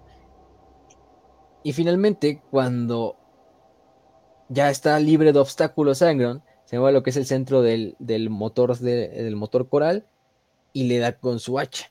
En ese momento, toda la ira condensada de Angron, de toda la batalla, toda la pinche derramamiento de sangre que había surgido pues, en todo el sistema de Malak, hace que hasta cierto punto Angron se transforme en un, en un conducto supernatural entre el materium y el inmaterium. Cuando el cabrón pega contra o da su golpe contra lo que es el motor, no solo canaliza su propia energía, sino que incluso canaliza la propia energía del propio Korn, ¿no? O sea, incluso el propio Korn se aparece como en la mente de Angron, se materializa, incluso si lo quieres ver de cierta manera, y con su propia espada prácticamente es como si apuñalara al motor, ¿no? Incluso el propio Angron en ese momento te lo cuento muy cagado porque el propio Angron como que siente la presencia de Korn detrás de él, ¿no? Así como de, no mames. o sea, incluso la mente de Angron de ser un primar, que ser un demonio de 10.000 años, no puede, no puede compararse contra, contra la entidad que está detrás de él, ¿no? A la que el propio Angron incluso quiere voltear a, a ver para recibirla de frente y todo pero pues no, no, se puede, ¿no? Porque es el mismísimo Korn que literalmente se materializa a través de Angron, casi, casi, y él termina de apuñalar a lo que es la, la, al, motor. De hecho, es eso que haga una pinche explosión carmesí a lo largo de todo lo que es el sistema. El planeta principalmente, Angron, de hecho, y todos los demás devoradores de almas son destruidos completamente. Eh, incluso el propio Angron solo queda su, conciencia ahí sin cuerpo, ahí como flotando, este, eh, etcétera, etcétera incluso en esa parte viene muy, muy interesante de que el propio Angron es como de, casi casi dice, ojalá esta ya sea mi muerte verdadera, ¿no? Ya, ya aquí acabe el sufrimiento y la verga, ¿no? O sea, de esta manera, cierto hasta punto tan, tan gloriosa, o sea, como que Angron sí, ya, ya, ya que me muera, güey. Sí como Dante, pero, este, pero no, ahí queda, queda como su fantasmita, digamos, flotando demoníaco, hasta que finalmente ya se regenera y se expande esta gran maldición de, del asesinato, ¿no? La Murder Curse literalmente el planeta se rompe, así como Cadia se rompe, literalmente se parte a la mitad, se parte en fragmentos del golpe que le da Korn. Eso hace que, aparte de la presencia de Korn y todo el golpe psíquico, el backlash psíquico, hace que se reparta a través de toda la flota, todo el sistema de Malak y también algunos sistemas eh, cercanos, que cualquier miembro, digamos, sano, incluso imperial, en ese momento que estaba, a lo mejor no estaban en Malak Bail, estaban luchando en órbita contra las otras naves, etcétera, etcétera, caen bajo esta, esta maldición, esta enfermedad, en la cual pues literalmente se vuelven locos, se vuelven locos y empiezan a matar a cualquier cosa que esté a, cercano a él, ¿no? Nos habla, por ejemplo, del, comandante Ignatius Pell, que habíamos visto que hasta este cierto punto había sobrevivido, muere siendo comido por sus propios compañeros de tripulación, este, entre otras cosas, ¿no? Eh, todo, Space Marines, hermanas de batalla, guardias imperiales, Scions, Tecnomagos, Esquitari, servidores, todos, todos, todos caen bajo el influjo de esta maldición. Curiosamente se nos dan a entender de que hay ciertos individuos, incluso así tripulantes, que no caen bajo esta maldición por alguna extraña razón, pero que al poco tiempo son asesinados por sus compañeros, ¿no? O sea, pues este o sea, no caen, pero pues son asesinados ahí en, inmediatamente por sus compañeros que también quedan así, como berserkers sin mente, ¿no? Que simplemente están viendo qué matar. O sea, y eso se expande a lo largo de todo lo que es la, todo el sistema Malak. Eh, aparte los pedazos de Malak Bael terminan destruyendo los demás mundos vecinos, eh, rompiéndolos como si fueran meteoritos gigantes que impactan contra ellos. Eh, digo, hasta como dicen, ¿no? Quizá los más afortunados fueron los que ya estaban muertos para ese entonces. este, Sí. Sí, no, no, no. Luego nos da a entender que los únicos que se mantienen libres de esa maldición son los custodes, los cabellos grises y las hermanas del silencio, al ser Psychic Nulls. Entonces, son los tres únicos que, digamos, se mantienen. Aquí no había custodes ni hermanas del silencio luchando, o por lo menos hasta donde sabíamos. Los cabellos grises fueron aniquilados completamente. Toda esa cuarta, digamos, toda la cuarta hermandad casi fue terminada junto a su capitán. Bastante golpe, un golpe bastante fuerte también para los cabellos grises. Ahora sí no tuvieron éxito para acabar con el propio, por el propio Angron. Y, y sí, te digo, la, la, la locura toma lugar en, en, la mente de todos los sobrevivientes imperiales eh, que entran en esta como locura berserker, luchando entre ellos. De hecho, toda la flota Quartus es perdida completamente. O sea, de hecho, la flota Quartus se declara posteriormente a esto eh, excomunicada y traitoris, porque está desinfectada por esta maldición. Eh, digamos, va a haber algunos grupos que a lo mejor estaban presentes en la batalla de Malak que van a quedar sin corromper y van a ser leales al imperio, pero en, teoría ya se darán estos grupos de otras flotas. Pero... pero la gran flota Quartus, digamos, porque la, gran flota Quartus no es destruida, muchos pedazos de la gran flota Quartus quedan sobre Malak, pero los que quedan pues se quedan completamente locos y quedan como traidores porque están bajo el influjo completo de lo que es el dios de, de, la ira, ¿no? Del dios de la guerra. Entonces es lo, lo bastante interesante. Eh, de hecho, la parte final del libro nos cuenta desde la perspectiva de otra zona de guerra completamente eh, ajena a lo que es la zona de guerra de, que acabamos de ver, del sistema de Malak, pero que es cercana, donde vemos grupos de la Guardia Imperial, de Astartes, de hermanas de batalla, y cómo en el momento en que Malakbael es destruido por este, por Korn, literalmente por Korn, se expande esta maldición del asesinato, incluso llega hasta esos sistemas vecinos que no, están, no son propio Malak, y vemos cómo entre guardias imperiales se empiezan a asesinar, entre comisarios, entre Space Marines, entre hermanas de batalla, entre antiguos camaradas. De hecho, está muy épico porque se supone que los, los imperiales estaban a punto de hacer el ataque final que iba a desembocar en la victoria imperial completa sobre la faz de ese planeta. Em, y nada más de repente sale la, maldición del asesinato y todo ese ataque que iban a hacer se, va a la mierda porque se empiezan a matar entre ellos los propios imperiales. Eh, entre Astartes, entre guardias, etcétera, etcétera. Eh, y bueno, ni modo. Te digo, se corrompen 80% de todos los grupos de batalla. Alphae, Betaris, Dominus, Fortrax, Erasmus, Jovia, Kilox, etcétera, etcétera, etcétera, Shank. Eh, todos caen, excepción de los caballos grises, las hermanas del silencio, los custodes, que son en realidad los inmunes. Aparte de esos, digamos, miembros eh, como curiosos, ¿no? Que, salieron ahí, que, la, maldición no les hizo nada. Eso es lo más curioso, yo creo, de esta parte, ¿no? De esto, ¿Por qué estos no les hizo nada, no? O sea, no son custodes, no son hermanas, ni son, ni son caballos grises. Eso no lo sabremos quizá porque pues, todos ellos fueron asesinados. Y creo que nunca lo vamos a saber. Y bueno, ¿qué pasa con, con Bastor? Bastor está así a huevo, así como viendo, porque el Bastor incluso ve cuando, cuando literalmente Korn se materializa y desmadra Malak Bael. Y básicamente así como de, mmm, curioso. Pues él es un de propio entidad ajena, entonces él no le trae nada del influjo ni nada más como de, mmm, curioso. Este, como que incluso le da un poco de asco, así como de, no mames, qué asco, pinche todo raro. este, y ya el güey nada más se va acercando hacia finalmente lo que es parte de lo que es la eh, los restos de Malak Bael, de este, de esta espiral geotérmica que tenía el, el, motor. Eh, eh, como tal, empieza a formar de hecho una escalera a partir de partes de la, de la, de la, del arca del augurio en la que está, que lo lleva finalmente como a, esta zona central de Malakbael y ahí toma una piedra negra del núcleo de Malakbael, con la cual se la lleva, se mete al portal de la disformidad a bordo de lo que es la, la, la, la propia arcasa de batalla, digo, el arca del augurio, y se va. Baistor se retira, pero obtiene ese premio, ese pedazo de la llave que tanto quería, pero que decía, no mames, no, yo solo no puedo. Y el que Abaddon le dice, no, pues no te preocupes, Angron va para allá. este, Al final a Abaddon no le importaba en lo más mínimo lo del motor. En teoría, bueno, parte. Abaddon ya sabía de antemano que Angron se iba a dirigir hacia Malakbel para destruirse específicamente y que Vicer iba a obtener el pedazo de la llave una vez que la batalla ya acaba.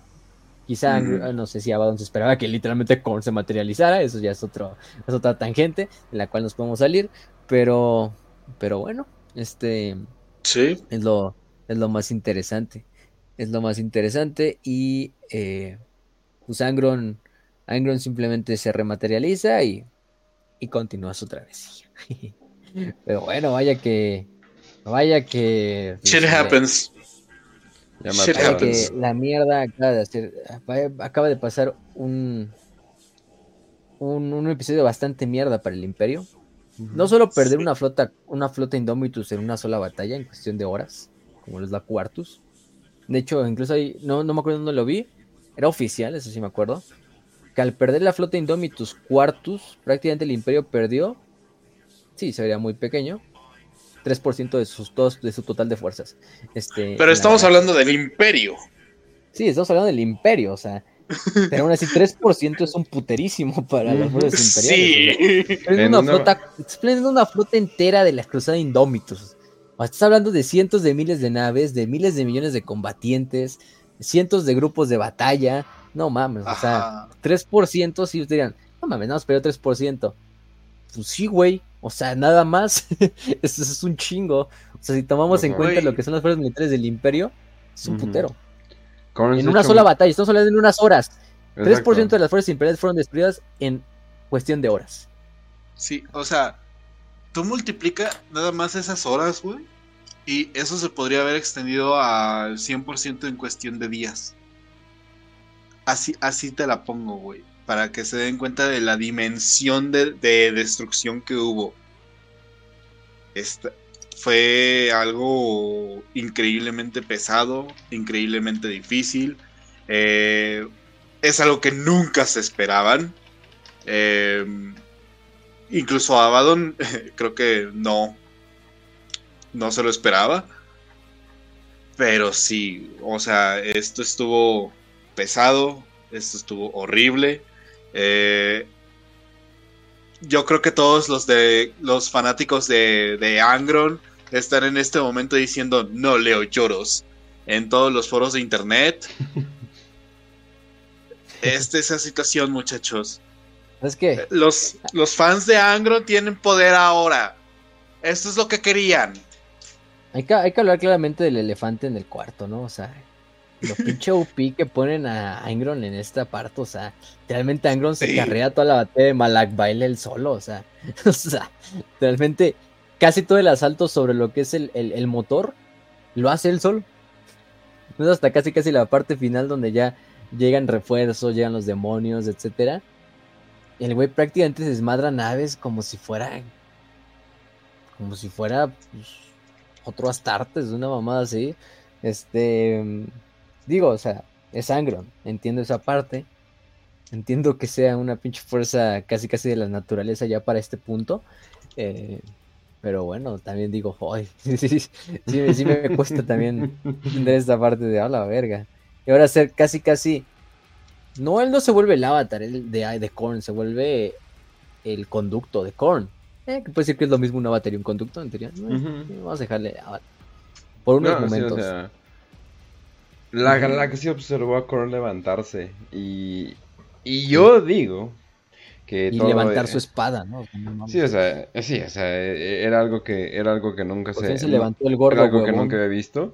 No entiendo qué persona pudo haber resistido esto porque está bien como que mm, eh, o sea, no, o sea, no entiendo cómo puede, puede, resistir ese tipo, o sea, se supone que ver a un dios del caos te vuelve loco, entonces sentir la energía del caos te hubiera hecho algo, pero no sé, tal vez gente con una voluntad acá bien cabrona o algo así, quién sabe, o sea, quién sabe qué estaba pasando, pero eh, yo, yo digo que todo esto va a llegar a la eventual, eh, o sea, lo que estamos viendo, o sea, mataron un astronomicón, básicamente lo utilizaron para el caos. Yo digo que lo que van a querer hacer es eh, agarrar el astronomicón y hacerlo del caos. Yo digo que ese es el gran cambio que va a haber. Yo digo que así van a esparcer su palabra. Yo digo que así es como se va, a eh, se va le van a partir la madre muy fea al imperio. Pero aún así, eh, el imperio va a continuar nada más que fragmentado. Porque al perder el Astronomicon, pues obviamente se pierde esta unidad que tienen. Pero la humanidad ha aguantado muchas cosas. La humanidad aguantando un mundo sin Astronomicon ni viaje eh, por el Warp. Así que yo creo que nada más va a ser unos años difíciles. Pero yo digo que todo, a, todo esto va, yo digo que el gran cambio de paradigma va a ser eso. Entonces, pues quién sabe, ahora sí que eh, con, la con la última carta de la galaxia volteada, me imagino que es eso, ¿no? O sea, es literalmente un cambio de paradigma completo. Eh, el mundo volteado en el tarot significa eso, entonces como que algo, algo te va a cambiar. Eh, estate como que eh, ah, pendiente. Y están haciendo Angron muy cabrón. Están haciendo Angron muy cabrón. Entonces yo digo que ese güey va a ser el que va a dar el golpe final. ¿A qué? ¿Quién sabe? Y si nos vamos a ver acá como... Había como que una idea de hacer al emperador, no un literal emperador, sino más bien como que este dios eh, que no sabemos si nos responde o no y cosas por el estilo y que, o sea, y que todo es como más un rumor. Entonces yo digo, ah, bueno, matar al emperador y de alguna manera hacer claro que no sabemos si va a volver o no, no sabemos si está en el materia o no.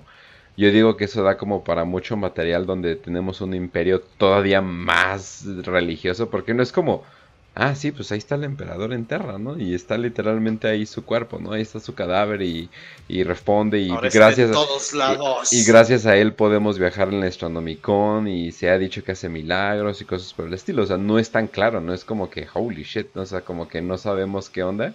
No sabemos si eso fragmenta el imperio, si crea diferencias de cultos. Yo digo que van a hacer eso de fragmentar el imperio bien bien. Porque puedes hacer muchas minis.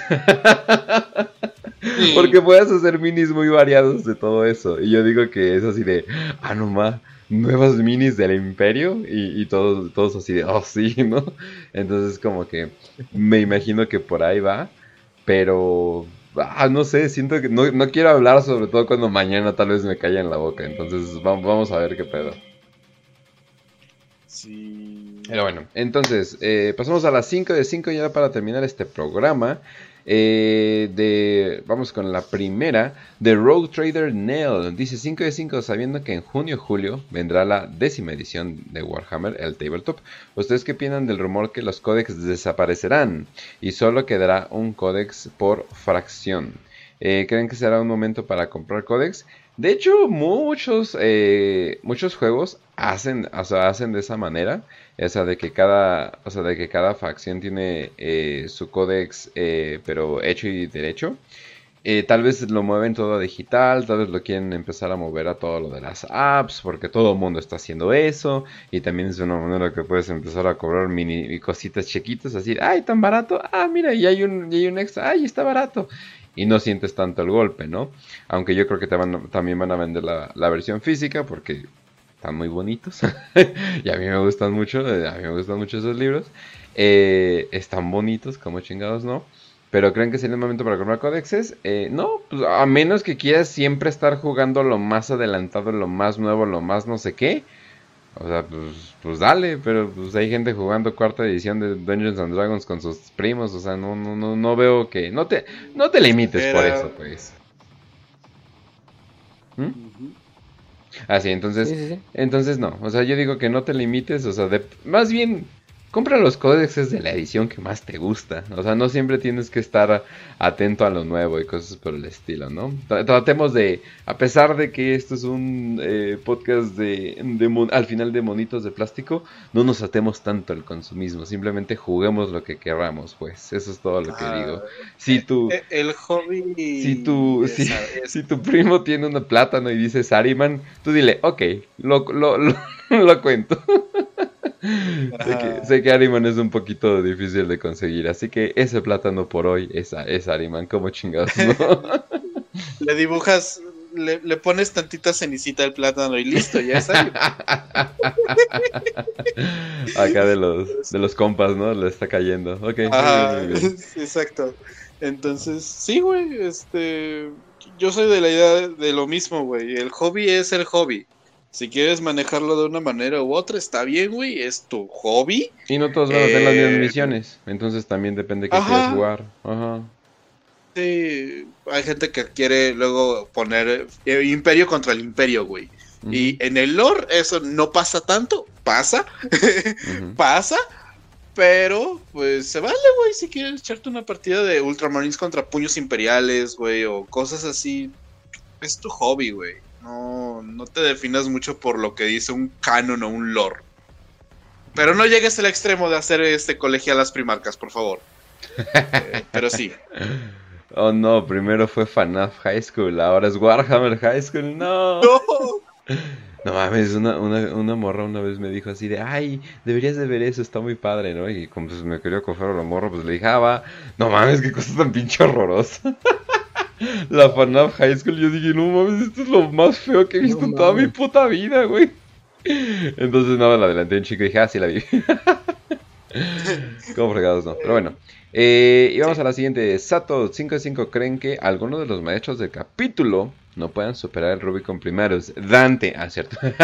¿Cuáles o cuáles serían? Ah, ¿Y pues, por qué? Digo, mi esperanza era que Dante no lo pudiera, pero pues ya me quedó claro que lo hizo. entonces ya no tengo, digamos, un candidato que diga, no, eso no lo puede pasar. Si ya lo pasó Dante, ese pues lo pueden pasar cualquiera, en mi opinión. Entonces, pues no, o sea, sí, digo, si Dante lo pasó ya, todos lo pueden pasar. Sería muy irónico que maten a, Katos Sicarios así. O sea, o sería muy irónico, no sé, que Tushan, no pueda pasarlo, que Tiberos no pueda pasarlo, que el Moloch no pueda pasarlo. Eh, Gribna ya lo pasó, creo, ¿no? Tiberos creció demasiado y, se ahogó. se sofocó de su propio peso. no, pues es que se supone que. O sea, si alguien tiene ventaja de pasarlo son ellos, ¿no? Sí, exacto. Ajá, exacto, güey. No, vamos, sí, o sea. Digo, Dante es como el más viejo, el más jodido, el que más heridas de batalla tiene. Si pensaba en alguien que no, no, lo, no lo podía pasar, era él, pero ya me quedó más claro que sí, lo, lo pasó, entonces, pues, ¿qué, nos queda, no? Si él lo hizo, pues que no lo pueden pasar los demás. Podría decir Grimnar, pero, este, que creo que no lo ha pasado. No, ¿sabes qué es lo que pasa también, güey? Ah, Grimnar está muy roto para, Ajá, como no pasarlo, o sea. O sea, Grimnar, si lo, yo creo que sí lo van a meter. Eh, ¿A quiénes no van a pues meter? y creo que... ¿eh? O sea, ya es como una... No. Bueno, en realidad ninguno lo necesita. Pero yo creo que sí van a... Para decir que no... Ah, mira, este no lo pasó. Se van a inventar un capítulo X y van a decir, sí, el maestro del capítulo de los uñas pinzantes. No, es que sabes eh, que queda, queda, bien para narración. O sea, así de un, un nuevo capitán en un, en un nuevo capítulo donde el pasado se murió y pues va a tener que lidiar con esto nuevo, ¿no? Entonces es como que, o sea, eso sí se me hace, o sea, para una buena historia de que, no, pues vengo a esto y pues, eh, ¿cómo me adapto, no? A este nuevo, a este nuevo capítulo, ¿no? Eh, ¿Cómo le llego a estos Space Marines, no? o, sea, o, sea, o sea, básicamente eso, ¿no? De que, o sea, es bueno, pero, pero para matar uno sí sería como que no, no siento que simplemente lances una moneda y decidas. O sea, es muy a propósito de que querías hacer algún pedo narrativo o algo por el estilo. Pero bueno. Eh, ya contestamos la mayoría eh, del resto de las preguntas 5 de 5 con lo que hablamos. De hecho, fueron bastante predecibles sus preguntas. Nada más una de Killemall. Dice 5 de 5 si se pudiera eh, morir el emperador, bueno, si se muriera el emperador, pero la gente lo siguiera adorando, se eventualmente formaría un nuevo emperador de la disformidad. Y digo que seguirías alimentando al egregor del, del emperador en la disformidad, ya sea el nombre que tenga, ya sea el Star ya sea como, como le quieran llamar, o el nuevo nombre que tenga, obviamente se seguiría alimentando. Yo digo que simplemente estaría ahí, pero sería interesante saberlo, o sea, no tenerlo tan obvio como eh, ah, pues es que ahí está, ahí se fue y está comiendo una mesa larga, larga. O sea, tener un poquito más como de, güey, no sabes si en realidad tus rezos están funcionando o algo por el estilo. Eso se me hace todavía más grande. Ajá, pero se me hace todavía más grim dark eso, o sea, de que él está rezando a un literal muerto emperador que no sabe si te va a responder o no. Es como que, ah, e, e, eso, eso se me hace todavía más como que más del humor de, de, de Warhammer. Pero bueno. Eso sería todo. Sí. Yo, yo. con pues, sí. Eh, yo digo que sería, sigue siendo la misma entidad, sigue siendo el anatema para el caos, eh, sigue siendo pues el mismo concepto. Entonces, acuérdense que para e, ese aspecto de rezos, de, de entidades, son conceptos, no son personas, no son seres, son el propio concepto. Entonces, eh, puedes matar a puedes matar al hombre, pero no la idea, güey. A eso me refiero. Así es, así es, pero bueno.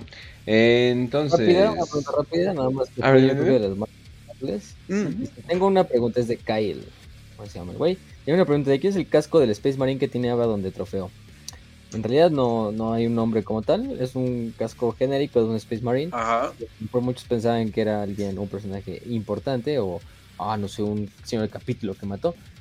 Pero no, no, en realidad no son Astartes en específico, es un, nada más un... Porque hasta digo, hasta cierto punto puedes cambiar el color de ese casco si te Ajá, exacto. Eh, puede, ser, puede ser ultramarín, puede ser puño imperial, puede ser... Y tiene más, creo que tiene dos y unos cuantos cráneos, pero si no, no es un Space Marine en específico. pero bueno, eso sería todo. Sí, Gracias por tu pregunta, Kyle. De que, que, no piensen, ah, sí se llamaba Juan y no, no, no. no. Ah, es algo completamente Murió en la batalla de Octalarius Prime, una mamada así, nada. Este.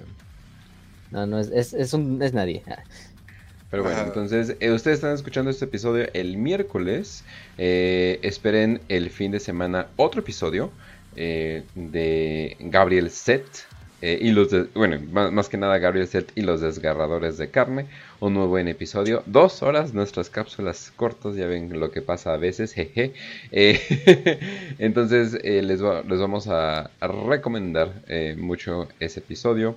Y si nos están escuchando pues después, pues ya saben que todo está en Spotify. También ya se subió a Spotify el de Gorka Morka. Entonces definitivamente ahí se los recomiendo. Ya saben que nos pueden encontrar en Spotify y YouTube principalmente. También estamos en ebooks. Nuestras comunidades están en Telegram. Y también estamos en Patreon si nos, si nos quieren apoyar. Eh, y también eh, acabamos de subir eh, un arte muy chida que espero que pronto la podamos publicar. No mames, se la superdió el Void de, ¿cómo se llaman? Las dagas de Mictlán. Y yo así de, oh, la verga, pinche nombre mamalón. Eh, que es básicamente Space Marines aztecas. Entonces es como que, ah, no me, me, agradó mucho la idea. Tal vez ahorita con esto del Imperium Nihilus y cosas por el estilo, tal vez ya podamos meter este tipo de como que Space Marines más primitivos porque pues la pinche tecnología está de la mierda. Eso me gustaría mucho, definitivamente. Pero pues bueno, eh, eso sería todo de mi parte. Y Raz. Pues bueno, gente, ya saben, los queremos mucho. Espero que pasen un, hermoso día, noche, mañana, no sé. Eh, disfruten el programa en el camino, en, en la cocina, todo esto. Mientras cogen también, se puede. Eh, entonces, pues sí, eh, sangre para el dios de la sangre, cráneos para el trono de cráneos. Eh, vayan a ver si quieren la, el super resumen que le hice ahí con Chris a este mismo como evento. está en el canal de Está muy bueno. Está muy bueno. la verdad, este estuvo, me divertí un chingo haciendo ese, ese como resumen. y pues sí, espero que, disfruten mucho, pásenla chido. Em, y ante la furia, simplemente digan, es de chill. Esperemos que funcione. Y si no funciona, pues ya saben, esperen una hacha en su cráneo que los parte en dos y... O, tal vez no. Porque Angron quizá no, no, no existe. ¿O sí? ¿O sí? A ver qué les trae de Navidad. Ajá, entonces cuídense un chingo, los quiero un chingo. Y este, pues lávense los dientes, porque si van a estar gritando sangre para el dios de la sangre, mínimo, háganlo con buen aliento. Cuídense. Pues gracias Raz, gracias Kench. Una vez más, acabamos otro episodio de WPP. Y en esta ocasión acabamos el de Arcas del Augurio Angron. Esperamos que les haya gustado. Eh, preparándonos ya para el siguiente que va a ser el de Arcas, de Arcas del Augurio Bashtor. Pero va a tener que esperar yo creo una o dos semanas. Eh, hasta que consigamos prácticamente lo que es el, el, el, códex. Bueno, el libro, más bien. Eh, que bueno, se lo vamos adelantando. Este, nos papearon. Efectivamente. este, nos papearon. Velacor, te estoy viendo a ti. Pero bueno, Eh, esperen más cápsulas, esperen más cosas, esperen también los anuncios que vamos a dar ahí en el canal Telegram de lo que salga mañana en la Adepticon, entre otras cosas más. Y pues simplemente eh, nos estamos viendo. Ya saben, nos pueden encontrar en Telegram, en Spotify, Evox, en YouTube, obviamente. Y pues gracias a todos por su apoyo. Denle like, compartan con quien gusten, con quien vean que vale la pena compartir este gran universo que es Warhammer 40.000 y Warhammer Fantasy, porque no solo nos dedicamos a 40k, sino también a Fantasy. Y pues nada, este, les deseamos salud y victoria y que el ángel rojo los acompañe.